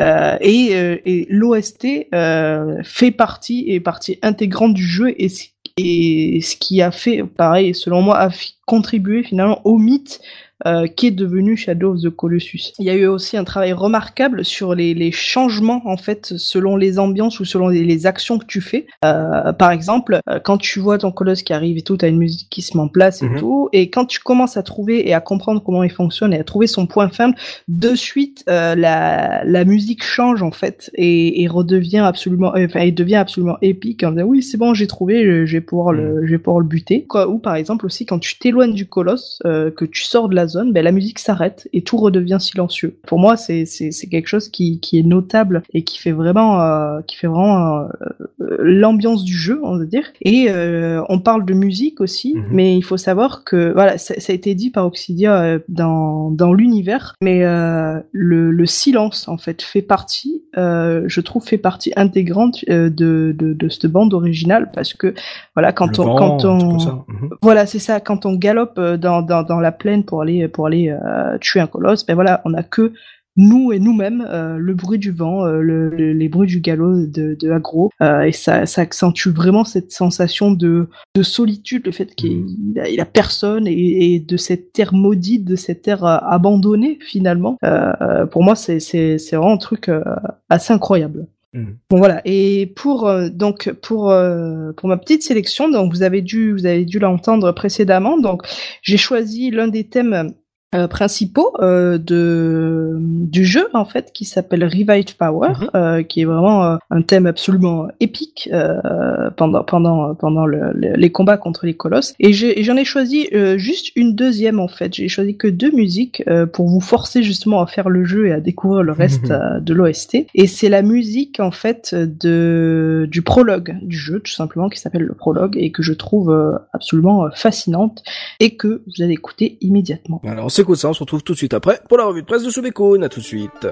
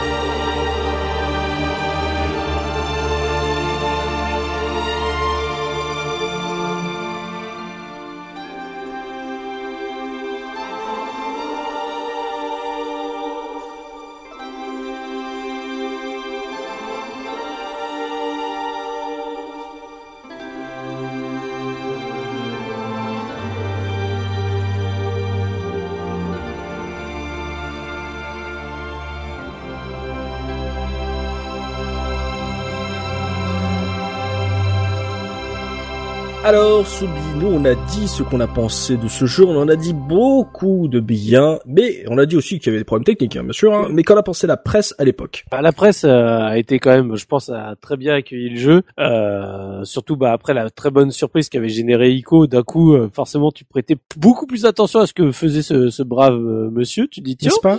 finalement, peut-être qu'on va s'y intéresser. Donc, il faut savoir donc que chez Game Ranking, le jeu est noté à 91,43%. Euh, chez Metacritic, il est à 91%. À chaque fois, je parle de la version PS2 hein, du, du jeu quand il est sorti. Moi, en note, après, donc euh, j'ai la note de chez Console Plus qui est à 19 sur 20. Euh, noté. Euh, après, j'ai pas la note de Joypad parce que Pimi à la couve, mais malheureusement j'ai pas le magazine, donc euh, on n'aura que la. Ouais, c'était assez compliqué de, de trouver le, le magazine. On n'aura que la petite. euh, C'était quoi déjà la phrase qui voulait rien dire? C'était euh, Ah, ah, une, une- aventure une unique ou C'est ça, une aventure unique, quoi. Ouais, donc voilà, c'est, ce sera le seul mot de Joypad qu'on aura, malheureusement. Et sinon, après, bah, sur les tests internet, euh, chez Gamecult, il avait eu 8 sur 10 testés par Pouillot, et euh, chez jeuxvideo.com, il avait eu la note de 19 sur 20. Mm. Donc, un petit accueil euh, pour ce jeu. Ce que j'aime beaucoup avec euh, Shadow of Colossus, c'est que ça a permis, euh, j'ai envie de dire, c'est c'est la première, enfin pas la première fois, mais en tout cas une des rares fois quand je fais les, les revues de presse, de prendre plaisir à lire les tests parce que au final, euh, comme c'est un jeu où au niveau du gameplay t'as pas grand chose à dire. parce que, bah, c'est, c'est- en gros tu dis voilà c'est un boss rush, euh, tu fais pas pam pam boum boum au, au boss à chaque fois que tu le croises quoi. Euh, du coup les testeurs ont pu à chaque fois vraiment plus parler de ce qu'ils ont ressorti quand ils ont joué au jeu. Mhm. Chose que sur plein de jeux, euh, plein de tests de jeux, en fait, t'as rarement le, le- les, les vrais ressentis euh, émotionnels que qu'ont eu les testeurs. Ils t'ont dit ouais ça c'est une feature ce qui est cool, ça c'est pas cool, ça ça m'a gonflé ou ça c'était chouette. Mais là voilà, du coup, euh, bah par exemple chez le test de console plus, c'est testé par JA. On se retrouve, bah voilà, le, le titre du test c'est épique et romantique et du coup le, le test ne décrit presque pas le gameplay du jeu, c'est juste bah, qu'est-ce qu'elle a vécu en jouant à ce jeu-là? Et j'adore du Mhm. coup ce- son test, j'ai pris beaucoup de plaisir à le lire. Et euh, d'ailleurs, avant même le test, du coup, tu avais deux pages avec notamment une interview de Ueda et, et de Kaido. Donc euh, euh, Kaido, je crois, qui est le producteur du, du jeu. Ouais, je crois que ça. Euh, donc sur lequel euh, justement ils en ont profité comme ça t'as des petits trucs en plus l'interview est sympathique et donc après bah voilà le test de, de Gia en lui-même c'est euh, elle te parle de de l'attente qui du coup est suscitée à cause de Ico, de la surprise qui avait été Ico. On sait que ça va se baser un peu dans le même univers envoûtant avec euh, bah, justement des nouveaux héros, une nouvelle tragédie qui c'est ce que j'y ai écrit. Elle te parle du pitch de l'histoire, elle te parle du coup bah, du héros Wanda, Dormin, la, la divinité. Elle te dit la fiancée parce que bah, je pense que dans tous les kits presse qu'ils ont reçus à l'époque, euh, c'était toujours noté euh, c'est la fiancée de machin, donc du coup ils te vendent de, de l'amour et de et de la fiancée de la fiancée dans tous les tests. Bon, comme moi j'ai déjà dit en début de Mhm. podcast que j'en pensais, moi c'est pas du tout comme ça que je voyais cette relation. Et du coup bah tu vois t'as des phrases comme euh, à chaque euh, découverte votre cœur se resserre, vos doigts se crispent et à chaque son entonné par leur carcasse vous donnera la chair de poule. Elle parle à chaque fois de chaque découverte des colosses. Donc pour dire voilà dès que t'as ce moment où t'arrives où t'as les deux bandes noires qui se créent pour te faire là, un peu la la séquence cinématique de découverte du boss parce que ça on l'a on en a pas parlé dans la mise en scène mais c'est ça c'était euh, L'apparition. ouais c'était excellent. À chaque fois que t'arrivais au moment où tu le voyais t'as ces deux bandes noires cinématographiques qui apparaissent qui faisaient son petit effet. Et du coup alors le truc qui m'a fait un peu rigoler c'est dit voilà souvent il faudra batailler des heures pour trouver la technique d'approche du colosse. Oui tu mets un peu de temps par colosse mais de là à dire des heures je pense que c'était peut-être un peu euh, un peu marseillais euh, sur les bords Euh, mais sinon voilà la, la magie de l'histoire se mêle à la bravoure des actes à la pureté de l'amour mais aussi à cette vague impression de ne pas œuvrer pour le bien comme si l'issue de cette quête était vouée dès le départ à un échec dramatique. Donc euh, tout ça, voilà, c'est comme je dis, c'est si tu sais que ce que tu es en train de faire, c'est c'est- pas bien, mais tu le fais quand même, c'est le jeu. En, en même temps, sinon, euh, bah tu- tu rééteins la console et voilà, t'as terminé le jeu quoi. Et du coup, euh, en gros, euh, tous, dans tous les tests, ça c'est une phrase qui est dans le test de console plus, mais dans tous à chaque fois, ils disent, en fait, en gros, le jeu, on pourrait le test le résumer à, euh, bah en gros, c'est juste t'enchaînes des boss quoi. C'est voilà, c'est le gameplay du jeu.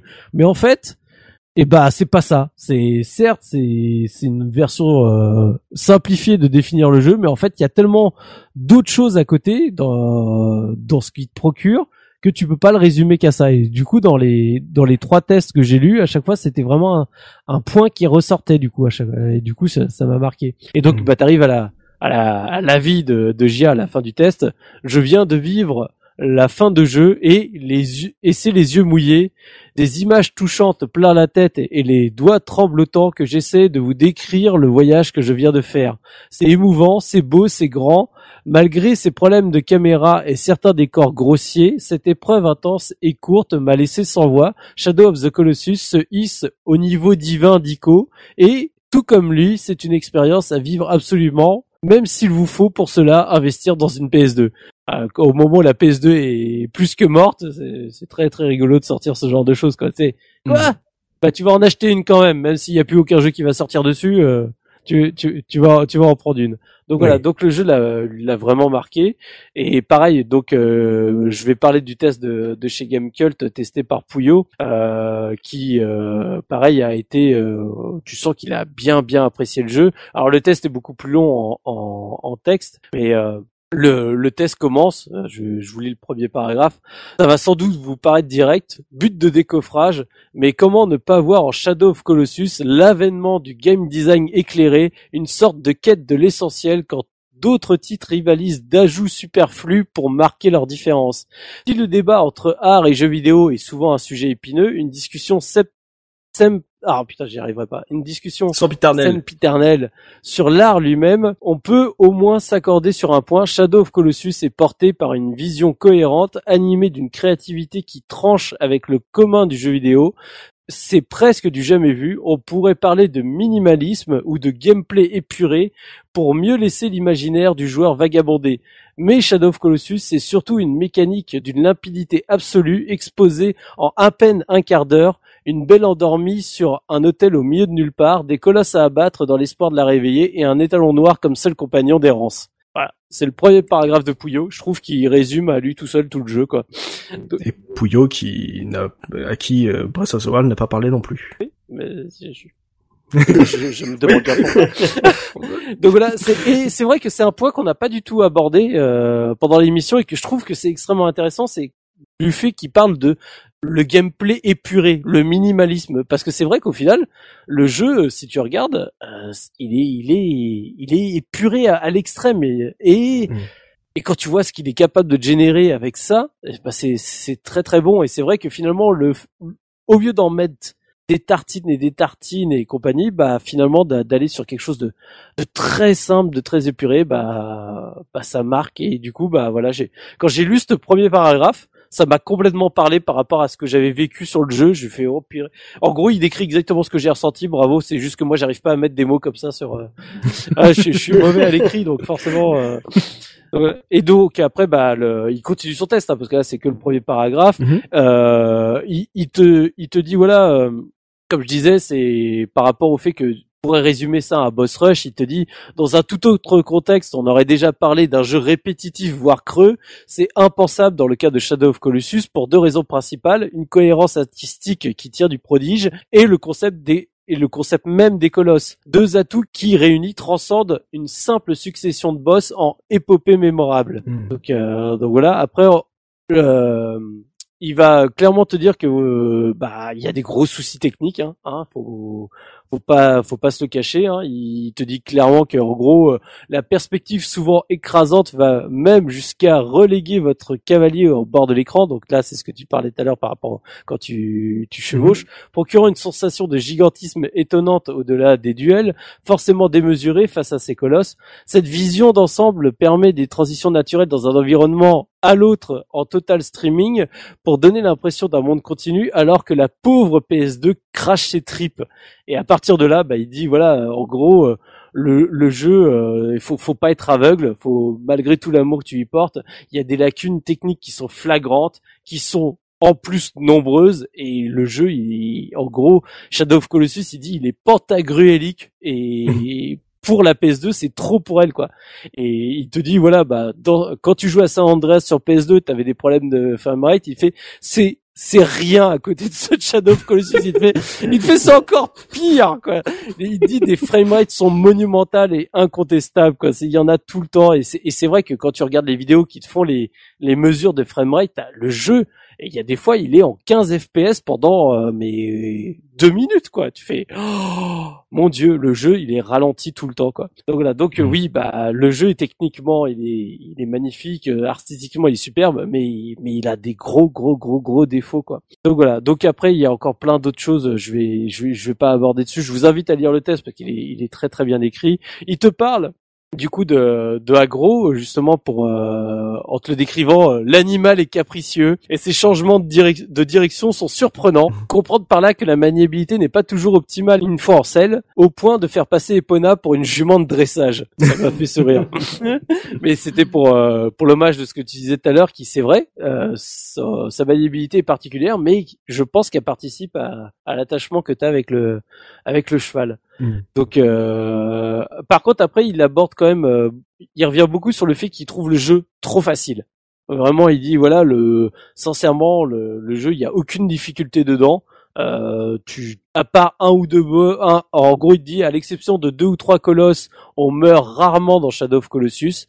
Et, euh, et en fait, pour lui, c'est le seul truc qui lui sort un peu de, j'ai envie de dire de, de la situation, euh, on va dire, euh, comment dire, je, je vais trouver mes mots. Désespéré. Ouais, c'est c'est qu'en fait, euh, par rapport à toute l'ambiance, le, le jeu en lui-même, où t'affrontes des trucs qui sont immenses, le fait de te rendre compte que finalement, euh, bah tu crèves quasiment jamais, te donne un sentiment de puissance, mais dans le mauvais sens là cette fois-ci. Euh, en fait, c'est tu, au bout d'un moment, t'as de moins en moins peur des colosses quand tu tu sens qu'en fait finalement tu vas jamais perdre du coup. Moi, j'ai pas ressenti ce sentiment-là, mais je le comprends parfaitement pour euh, pour certains joueurs chevronnés, euh, Mhm. voilà, de, de presque en sortir du jeu dans le sens où ouais bah finalement je me sens jamais vraiment en danger euh, par ces colosses quoi. En gros c'est j'arrive, euh, faut que je trouve la faille, mais dès que je l'ai trouvé, je les je leur mets une trempe en trois secondes et demie quoi. Donc Mhm. euh, ça peut te sortir un peu de bah, ce, ce côté pesant du jeu et lui en tout cas le souligne vraiment comme le jeu il est trop facile pour lui et c'est un c'est un défaut euh, qui qui regrette. Euh, donc tu te retrouves en, en conclusion de de Pouillot euh, pour son test. Magique, Shadow of Colossus est magique, porté uniquement par une idée démesurée, affronter des titans munis d'un arc, d'un cheval et d'une épée, le jeu récuse les préconceptions du jeu vidéo en se privant de tout le superflu à une interface près, et ça marche, poignante du début à la fin, l'aventure de ce de ce vagabond et de son destrier enchaîne les morceaux de bravoure, chaque estocade résonnant comme un signal en prévision d'un dénouement inoubliable, de quoi faire oublier bien des défauts et des ambitions techniques que la PS2 a définitivement trop de mal à assumer. Donc voilà, la conclusion de Pouillot. Euh, voilà. Magnifique. Donc le test de jeuxvideo.com est aussi très bien. Je vais pas en parler parce que j'ai déjà beaucoup parlé sur euh, sur ces tests-là. Je vous invite à le lire parce qu'il est aussi très très bien écrit. Euh, il parle des euh, des mêmes points. Donc euh, donc voilà, il, il a une note de 19 sur 20. Donc euh, le jeu est indéniablement un très très bon jeu et a été très fortement apprécié. Mm. Et ce qui était marrant, c'était à l'époque euh, quand on a fait le podcast d'Ico sur jeuxvideo.com, il me semble. Roman Deal disait euh, le jeu va pas marcher, mais achetez-le s'il vous plaît, quoi. Oui, voilà. Et que là, on parle de, et là que c'est leur deuxième jeu et on en parle de comme euh, genre euh, oh là là, qu'est-ce qu'ils nous ont proposé encore, alors que c'est juste le deuxième jeu d'un- d'une petite équipe de Sony, quoi. Mais et d'où le pourquoi The Last Guardian générait autant d'attentes aussi auprès des joueurs. Euh, les, les- la première année où il a commencé à être annoncé, moi j'étais j'étais Mm. comme un fou. C'est malheureusement avec les, les années passant passant et le et, et le désespoir qui sortent un jour que ça finalement fait l'effet euh, l'effet contraire au bout d'un moment. Et sur le coup, moi, je veux dire, j'ai- quand t'as fait Ico, t'as fait Shadow of Colossus, tu dis, mais euh, filez-moi le troisième, genre, je, je, ou filez-en moi 15, comme ça, je, je suis prêt à attendre, je suis 5, 5 ans à chaque fois entre les deux, il y a aucun souci si c'est toujours de cette qualité-là. Et, Mhm. et c'est pour ça que j'arrête pas de dire que The Last Guardian, j'ai envie de l'aimer. Sincèrement, je, je, je- ça m'est insupportable de pas réussir à terminer le jeu à cause de ces problèmes techniques. Parce que tellement aimé les deux premiers qui avaient plein de défauts techniques que je me dis c'est pas possible que j'arrive pas à passer outre sur le troisième. Et malheureusement pour le moment il me il me le laisse sur la touche Saligo. C'est moi balancer des tonneaux euh, à- à- pour nourrir la créature ça me perturbe. Avoir des, des lasers électriques qui sortent de sa queue ça me perturbe complètement. Je je, je me dis qu'est-ce que vous m'avez fait quoi? C'est contraire à ce que dit euh, Pouillot avec le game design épuré, effectivement. ouais. Mm. Il y a des trucs qui, qui font trop jeux vidéo par rapport à, à ce que nous proposait ce studio, effectivement. Et on en reparlera dans 10 ans de Last Guardian et on aura certainement Oui. énormément de choses à dire. Ça va être très, très intéressant. Euh, Donc du coup, euh, c'est tu nous laisses là sur la revue de presse, Oubi ouais c'est tout bon Ok, bon, on va passer aux anecdotes maintenant avec Oxidia, histoire de voir, voilà, s'il y a des petits trucs un peu croustillants à savoir sur ce jeu Oxidia. Oui, j'ai trouvé des petites choses. Alors, euh, pour commencer, euh, un truc qui devrait plaire à Soubi, j'ai découvert que dans la première version du jeu, il existait un objet qu'on pouvait euh, gagner. Et qui permettait de voir à travers les yeux du colosse pendant l'affrontement jusqu'à ce que celui-ci soit vaincu. Euh, malheureusement, l'objet ne sera pas implémenté dans la version finale, mais c'est possible de voir des images euh, de, de, de ce système-là euh, sur Internet. C'était un, c'était un hommage au niveau de Shredder dans euh. Ah, je n'en ai aucune idée, mais euh, voilà, c'est... c'est- En fait, ce sera, ce sera pour la, le re-re remake, ce sera la version VR où tu auras le droit de jouer les colosses et t'essaieras désespérément d'écraser. euh. Bah, ça, ça, ça doit être très impressionnant de pouvoir voir à travers les yeux du colosse quand même. Ah bah oui. Euh, alors, faut savoir aussi que euh, il devait y avoir un nombre bien plus grand de colosses. En fait, ils avaient prévu dans les, les premières euh, estimations pour le projet de faire 48 colosses en tout pour le les jeu. mecs qui avaient craqué leur slip. Quoi. Complètement. Voilà. Alors évidemment, ce nombre a été revu à la baisse et en fait, ce qu'ils ont fait, c'est-à-dire qu'ils avaient une liste de colosses avec chacun des particularités et ils ont tout simplement combiné des, des colosses Mhm. entre eux. hein. Ça a donné euh, du coup euh, bah, le nombre de 16 au final et ça a permis aussi de ne pas faire de concessions sur la qualité de, des, des, des colosses en question et sur le et sur le temps de Le développement. genre était à 2 FPS. Voilà. 48 colosses, quand même, ça devait être quelque chose. Je, je pense que ça aurait été vraiment trop. en plus. Oui, trop Pour long, le- trop, euh, beaucoup Pour le trop, coup, ouais. autant, autant tu m'en aurais mis euh, 4 de plus, euh, je, je, je, je, je serais pas contre. Mais autant là, euh, 48, je pense que tout le monde aurait lâché la manette avant la, avant la fin. Clairement. Et heureusement qu'ils ont réussi leur fusion entre les différents colosses. T'imagines, tu te retrouves avec une hydre à trois têtes qui vole, avec une queue électrique, le truc qui n'a plus aucun sens, quoi. Intuable. Euh, sur les relations que, que, le jeu a avec, euh, avec Ico, euh, faut savoir que le jeu, au tout début, devait être une suite de Ico. Il avait été annoncé comme étant une suite de Ico, et d'ailleurs, le premier nom du jeu, c'était Nico. Voilà, ça c'était le, le tout premier titre qui avait été annoncé, puis ça a été abandonné euh, dans la foulée. Et parce que Ni, ça veut dire deux, Tout et à fait. euh, Nico, c'est aussi pour Next Ico. Exactement, c'était exactement ça. Et d'ailleurs, si vous avez... Et pour Tricot, alors, c'est quoi c'est bah, c'est le troisième volet, en fait, c'est The Last Guardian. Oui, je sais, mais je sais, mais c'était pour faire la blague.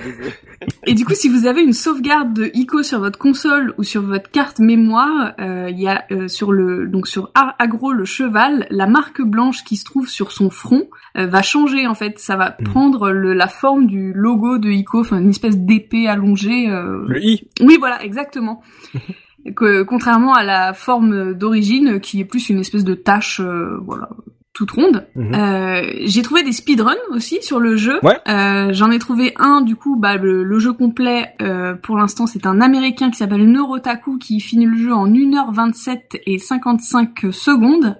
Voilà, et euh, la vidéo est, euh, est disponible, vous pouvez aller la voir. Et puis, euh, on en a parlé un tout petit peu, mais euh, il existe euh, un mode time attack. Alors, c'est un mode qui se débloque une fois que vous finissez une première fois le jeu. Euh, le mode se débloque et donc vous pouvez, depuis le temple, vous téléporter depuis n'importe quel colosse en allant prier devant sa statue. Mhm. Et le but du jeu, c'est de le battre dans un temps donné. Ça vous permet de débloquer des objets dans le jeu. Et donc, forcément, bah, il existe des records pour chaque euh, colosse en mode time attack. J'ai pas noté les temps, hein, mais voilà, il y a un record par colosse euh, dans ce mode-là. Mhm. Voilà. Et je vais terminer avec euh, ma dernière anecdote. Je voudrais quand même mettre fin à une rumeur qui a duré depuis beaucoup trop longtemps. Non, Les Français doivent savoir. voilà, vous devez savoir, il n'y a pas de 17e colosse. Je sais pas si vous avez été victime de cette rumeur, vous, à un moment donné, mais j'ai vu beaucoup passer sur des forums, sur euh, sur des, des, des sites internet. Non, Mew est pas sous le camion, Voilà, il y a bordel. eu- oui. Il y a eu un, une news euh, fake à l'époque de la sortie, euh, comme quoi il existait un 17e colosse. C'est totalement faux. Il n'y a vraiment que 16 colosses dans le jeu. Voilà. Heureusement que j'ai pas vu cette euh, fausse news parce que moi j'aurais. J'aurais cherché partout. Mais j'aurais cherché J'aurais partout. retourné le jeu. Mais oui, parce que moi, il y a un truc que je voulais faire et que je me suis dit, il faudrait forcément que ça soit possible. Et effectivement, après, avec le temps, avec Internet, j'ai su que c'était possible. C'était de monter en haut du temple Oui, par l'extérieur, parce que euh, une certaine cinématique nous montre euh, qu'il y a, on va dire, un jardin. euh, enfin, il y a, il se passe, il y a un truc, il y a un endroit où tu ne peux pas accéder là, en haut de ce fameux temple principal, ce le château de Peach comme j'appelle. Et, euh, et tu te dis, quand tu vois autour du temple, quand tu te balades, tu dis, ah, je peux un peu grimper. Et tu dis, ah, je peux m'escalader. Oh, eh, mais est-ce que j'ai assez de résistance pour monter? Et tu te dis, ah, j'en ai pas assez. Et sauf qu'en fait, si t'as le bon timing et que t'as ta jauge de- d'endurance au max, tu peux accéder tout là-haut, ça te sert à rien. T'as pas de trophée, c'est pas l'époque des trophées, on s'en fout. Mais l'idée que tu puisses y arriver, c'était génial, quoi. Je... Mais c'était le défi de tout le monde. Hein. Ah voilà, on est d'accord. J'ai cru comprendre que sur la version NTSC, t'as pas besoin d'avoir la jauge d'endurance à fond, il y a un espèce d'exploit à faire qui te permet Ouais. de monter, mais Mm. euh, j'ai pas poussé plus. euh. Ouais, j'ai vu qu'apparemment les Américains ont toujours un peu plus de chance que nous. Mm. Et, euh, et j'ai vu aussi que à l'époque, comme tu disais Oxidia, à l'époque où il y avait beaucoup de colosses, il est aussi, il voulait aussi en faire un, mo- un mode de joueur. Oui, tout à fait. Il y avait des premières images qui avaient circulé où on voyait plusieurs personnages qui, qui attaquaient les colosses et des petits personnages qui ressemblent fortement au personnage principal de Ico. Ouais, c'est ça, c'est un peu- Monster Hunter en fait. Ouais, Mais ça va être ça va être le regret que j'aurai à jamais avec euh, on va dire le l'univers du Eda sur chez Sony, c'est que euh, il m'a fait ad- adorer un cheval, il m'a fait adorer euh, Yorda, euh, j'aurais adoré voir ce qu'il aurait pu faire avec euh, deux joueurs. J'aurais vu je l'ai vu plus tard euh, sur Journey mais j'aurais bien aimé voir Ueda le, faire. Et ça ça sera toujours on va dire un regret éternel là-dessus. Voilà. En tout cas, le speedrun, j'ai hâte, il faudra que je le regarde parce que 1h20, je trouve ça ouf. Je dis, euh, comment tu peux... Bah, euh, surtout que je pense pas que tu puisses en skipper un seul, quoi. T'es vraiment, C'est ça. T'es obligé de faire les 16, je vois pas comment t'arrives à... Je sais pas, il a mis des ailes à son cheval, comment il a fait Non mais t'as as des exploits, j'ai regardé euh, certains extraits de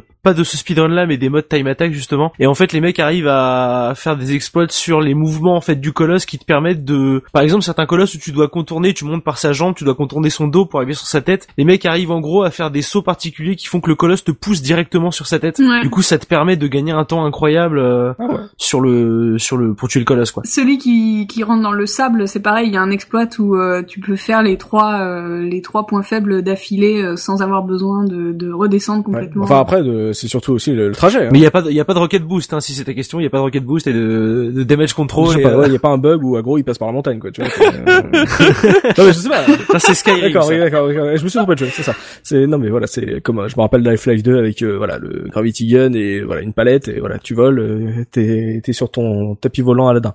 Ok, donc c'est tout pour les anecdotes, euh, Xidia? Bon bah on va pouvoir parler Oui. de pognon maintenant avec JP qui va nous dire combien ça coûte si on a envie de se refaire le jeu aujourd'hui. Voilà, il y a une version PS2, il y a un remaster, il y a le remake, euh, voilà, il sortira bientôt, on s'en fout. Mais voilà, que- combien ça coûte mon JP Eh bien, j'ai comme il y a beaucoup de versions, euh, j'ai eu un petit peu de travail quand même. C'était compliqué. Euh, C'est un jeu exclusif Sony, tu racontes il a deux versions, t'es. Oh.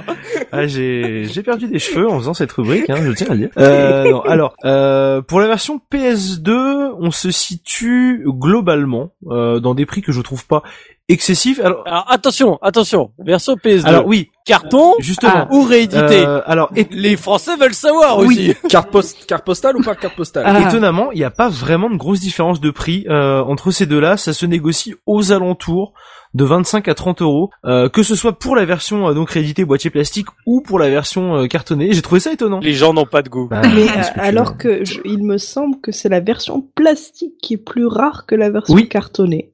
c'est ça, oui. C'est Eh ben je vous la laisse. Euh, hein, parce que c'est parce que Ouais, c'est- sans problème. Parce que la version Allez, de base, en fait, qu'on considère comme collector aujourd'hui, c'était bah, c'était la version de base qui était vendue avec les cartes postales, quoi. C'est après qu'ils ont ressorti euh, une version euh, moche euh, pauvre, quoi, avec le plastique moche. Normal. Donc voilà, une version normale. Euh, donc c'est ouais, c'est assez marrant euh, à, à- à savoir ce genre de truc. Donc ça c'est pour la version PS2 entre 25 et 30 euros. Pour les versions PS3, on est aux alentours de 20 euros. Ce qui bon, euh, sachant que c'est deux jeux en un, puisque c'est euh, Ico et Shadow of the Colossus, pourquoi pas? Oui. on peut se dire Ico. 20 euros, c'est pas mal. Euh, alors, on a les prix aussi dématérialisés, et là c'est très très drôle. Il est en démat? Il est en démat sur le PSN, mais attention parce que c'est assez amusant. Alors, si on veut acheter, euh, je vais être obligé de parler un tout petit peu d'Ico. Si on veut acheter Ico sur euh, le PSN, on débourse 15 euros. Je dis bon, ok. On veut acheter Shadow of the Colossus, on dépense 17,99€. Ok. Ok. On veut acheter le bundle des deux, c'est 19,99€. Donc ça n'a aucun sens. Parce que les, moi j'ai vu ça, j'ai fait ouais Shadow of the Colossus, euh, ouais euh, ouais 18 euros, ok quoi le bundle des deux est à 20 euros, mais alors pourquoi vous vendez les deux séparés en fait? Ça n'a aucun sens de faire ça. Ah ouais.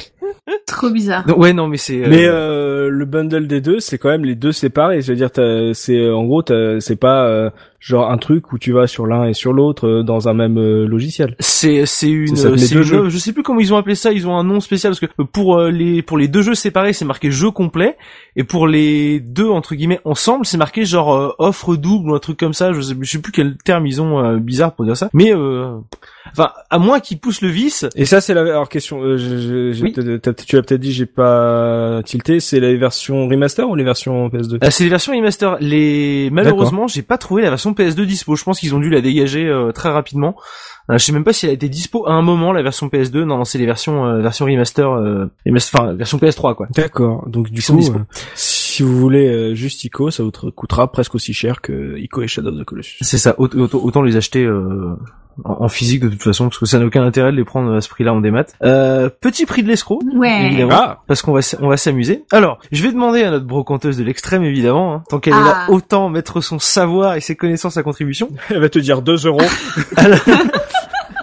Alors, pour une version sous blister, pâle, je te donne un indice, elle vient d'Australie, de Shadow of the Colossus. Donc euh, pas pas la version cartonnée, version plastique.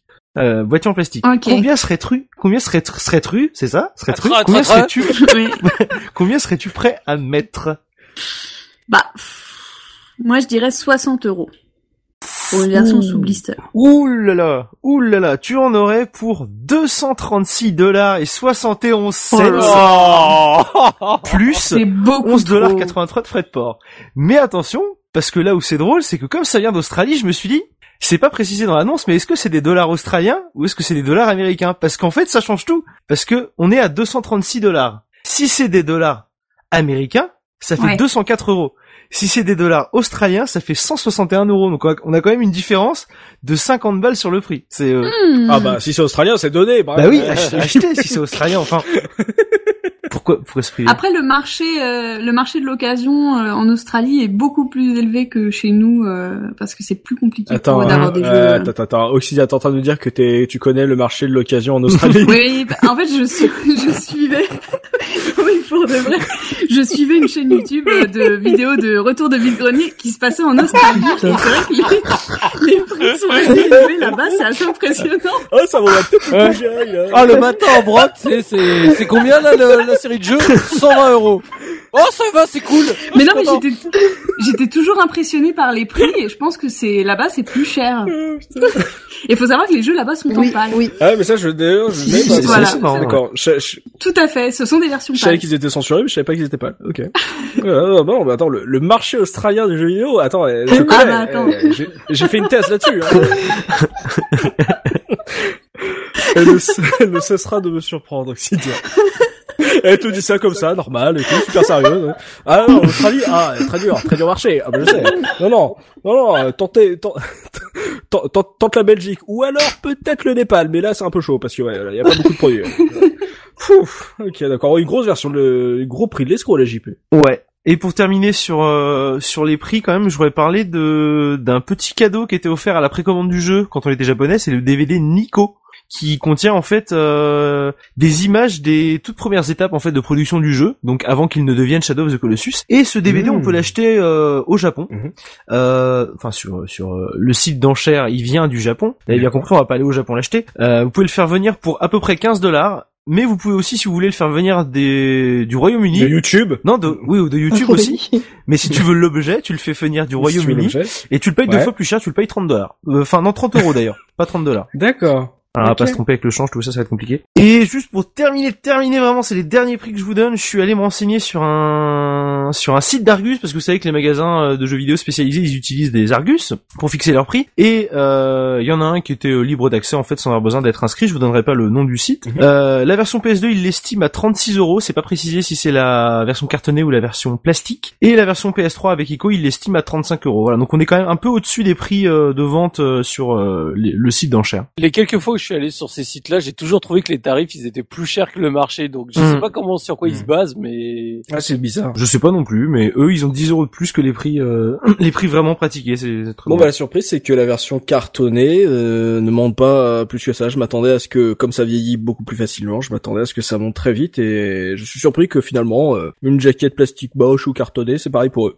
Très bizarre. Après, je pense que ça doit être compliqué de la trouver de trouver les versions euh, cartonnées complètes parce que ça doit être facile de les trouver mais avec toutes les cartes postales et en bon état je pense que c'est plus compliqué déjà Et en bon état, ouais, aussi, parce que vraiment, euh, ça s'abîme vite. hein. Ah oui, c'est vrai. Euh, moi, je... après avoir envoyé une carte postale à mon frère avec euh, une carte postale ICO, j'ai arrêté très vite. Je me suis dit mais je suis complètement fou. Non. Si si, je, je l'ai fait. Si, si, Mais il est fou. bah, je- Tu as oui, fait mais ça. Je, je, je, je cherchais une carte postale, j'avais des cartes postales chez moi. J'ai fait oh bah j'en veux. Ça va. Il est c'est gentil ça, en fait c'est le ça. mien. C'est- Bah voilà, et quelque part il y a une carte postale et- ICO euh, signée de mon nom Au, au moins, tu t'es peut-être le seul en France à avoir vraiment utilisée. utilisé la fonction de On me, quoi. on me file une carte postale, voilà, on me file des posters, je les mets sur mon mur, on me file une carte postale, je les envoie par la poste, voilà. Ça se trouve, mon frère l'a jamais reçu, elle est coincée chez la poste, on sait pas, voilà, c'est... On donc des prix, et, euh, bon, bah, si vous trouvez la version cartonnée avec toutes ces cartes postales à moins de 30 euros, euh, bah, jetez-vous dessus de ouf. Après, euh, bon, ça va tourner, euh, ça, ça va tuer votre PS2, mais bon, toujours, toujours ça. Et puis, euh, si on vous a, voilà, si on vous a, si on vous a titillé, que vous avez envie de débourser votre argent plus sur un remake, euh, faites-vous plaisir. hein, voilà, vous avez le jeu de base, le remaster, le remake, le trio gagnant. Voilà, faites vos, faites vos jeux, euh, regardez sur YouTube. euh, voilà, si vous avez une PS2 qui tourne, euh, n'hésitez pas. Et par contre, en démat, faites pas les débiles. Voilà, prenez Ico et Shadow of the Colossus. euh, Oui, c'est ça. C'est ce que je veux dire tout à l'heure, c'est que peut-être que, mais alors ce serait quand même extrêmement bizarre, c'est que peut-être qu'ils auraient coupé les deux, parce que comme y a marqué jeu complet et bundle, tu pourrais dire, peut-être les mecs ils ont mis des espèces de démos, Non, ils ont coupé les jeux en deux, qu'est-ce qui se passe, on ne comprend pas. Non, non, non. je sont juste euh, un peu stupides. Ça. Il y a- peut-être une offre, on sait pas. Mais en tout cas, c'était très curieux. Donc c'est tout pour l'Argus JP. C'était tout pour l'Argus. Et bah c'est là-dessus que va se terminer ce podcast consacré à Shadow of the Colossus. Et vous pouvez bien sûr poursuivre la discussion avec nous dans les commentaires sur la case rétro.fr on vous y attend. Voilà si les problèmes techniques de la version PS2 vous empêchez voilà de, le terminer n'hésitez pas à nous en parler. Si vous vous avez euh, voilà vous avez été euh, enthousiasmé par cette proposition n'hésitez pas à nous à nous partager un peu votre propre ressenti votre propre expérience sur ce jeu. Merci de nous avoir suivis. On espère qu'on vous a fait passer un bon moment en notre compagnie qu'on aura su faire ressurgir de vieux souvenirs chez vous ou qu'on aura peut-être titillé certains se dire voilà voilà je vais peut-être me voilà m'essayer euh, le remake parce que j'ai je suis passé à côté euh, de l'épisode original que ce que vous dites sur le remaster voilà ça me ça me refroidit un peu et que euh, voilà vous avez envie de, vous essayer de, comprendre voilà qu'est-ce qui a pu plaire voilà dans ce ce gameplay épuré comme le disait Pouillot de Game Cult. Merci Mekazer pour avoir animé ce podcast. Voilà on a on a fait le diptyque on a fait les deux. Peut-être qu'un jour on fera la Guardian dans très longtemps. On sera vieux messieurs. Voilà on va se donner rendez-vous dans 15 jours pour un nouveau podcast de la case rétro d'ici là n'hésitez pas à vous abonner à notre chaîne iTunes pour ne pas rater nos prochaines émissions. Rappelez que voilà tous les mois il y a euh, la sélection du mois de la case rétro. Il y a des podcasts qui sortent donc abonnez-vous à notre fil iTunes voilà, pour ne rien rater. Et si vous avez apprécié ce podcast pensez à nous laisser un petit mot. Ça nous fait toujours plaisir plaisir de vous lire de voilà de de découvrir un peu comment vous avez découvert le podcast que vous avez pensé euh, voilà de l'émission ce que ça fait ressurgir chez vous. C'est toujours très gratifiant de vous lire. Voilà on est on est très fiers de notre communauté euh, qui nous poste énormément de commentaires et on est, on est toujours très fiers de ça et d'ici là voilà on se donne dans rendez-vous de 15 jours et n'oubliez pas notre slogan le rétro gaming est l'avenir des consoles next gen salut salut Salut. Salut Salut Agro Agro Ah, salaud, va. Enfoiré, va.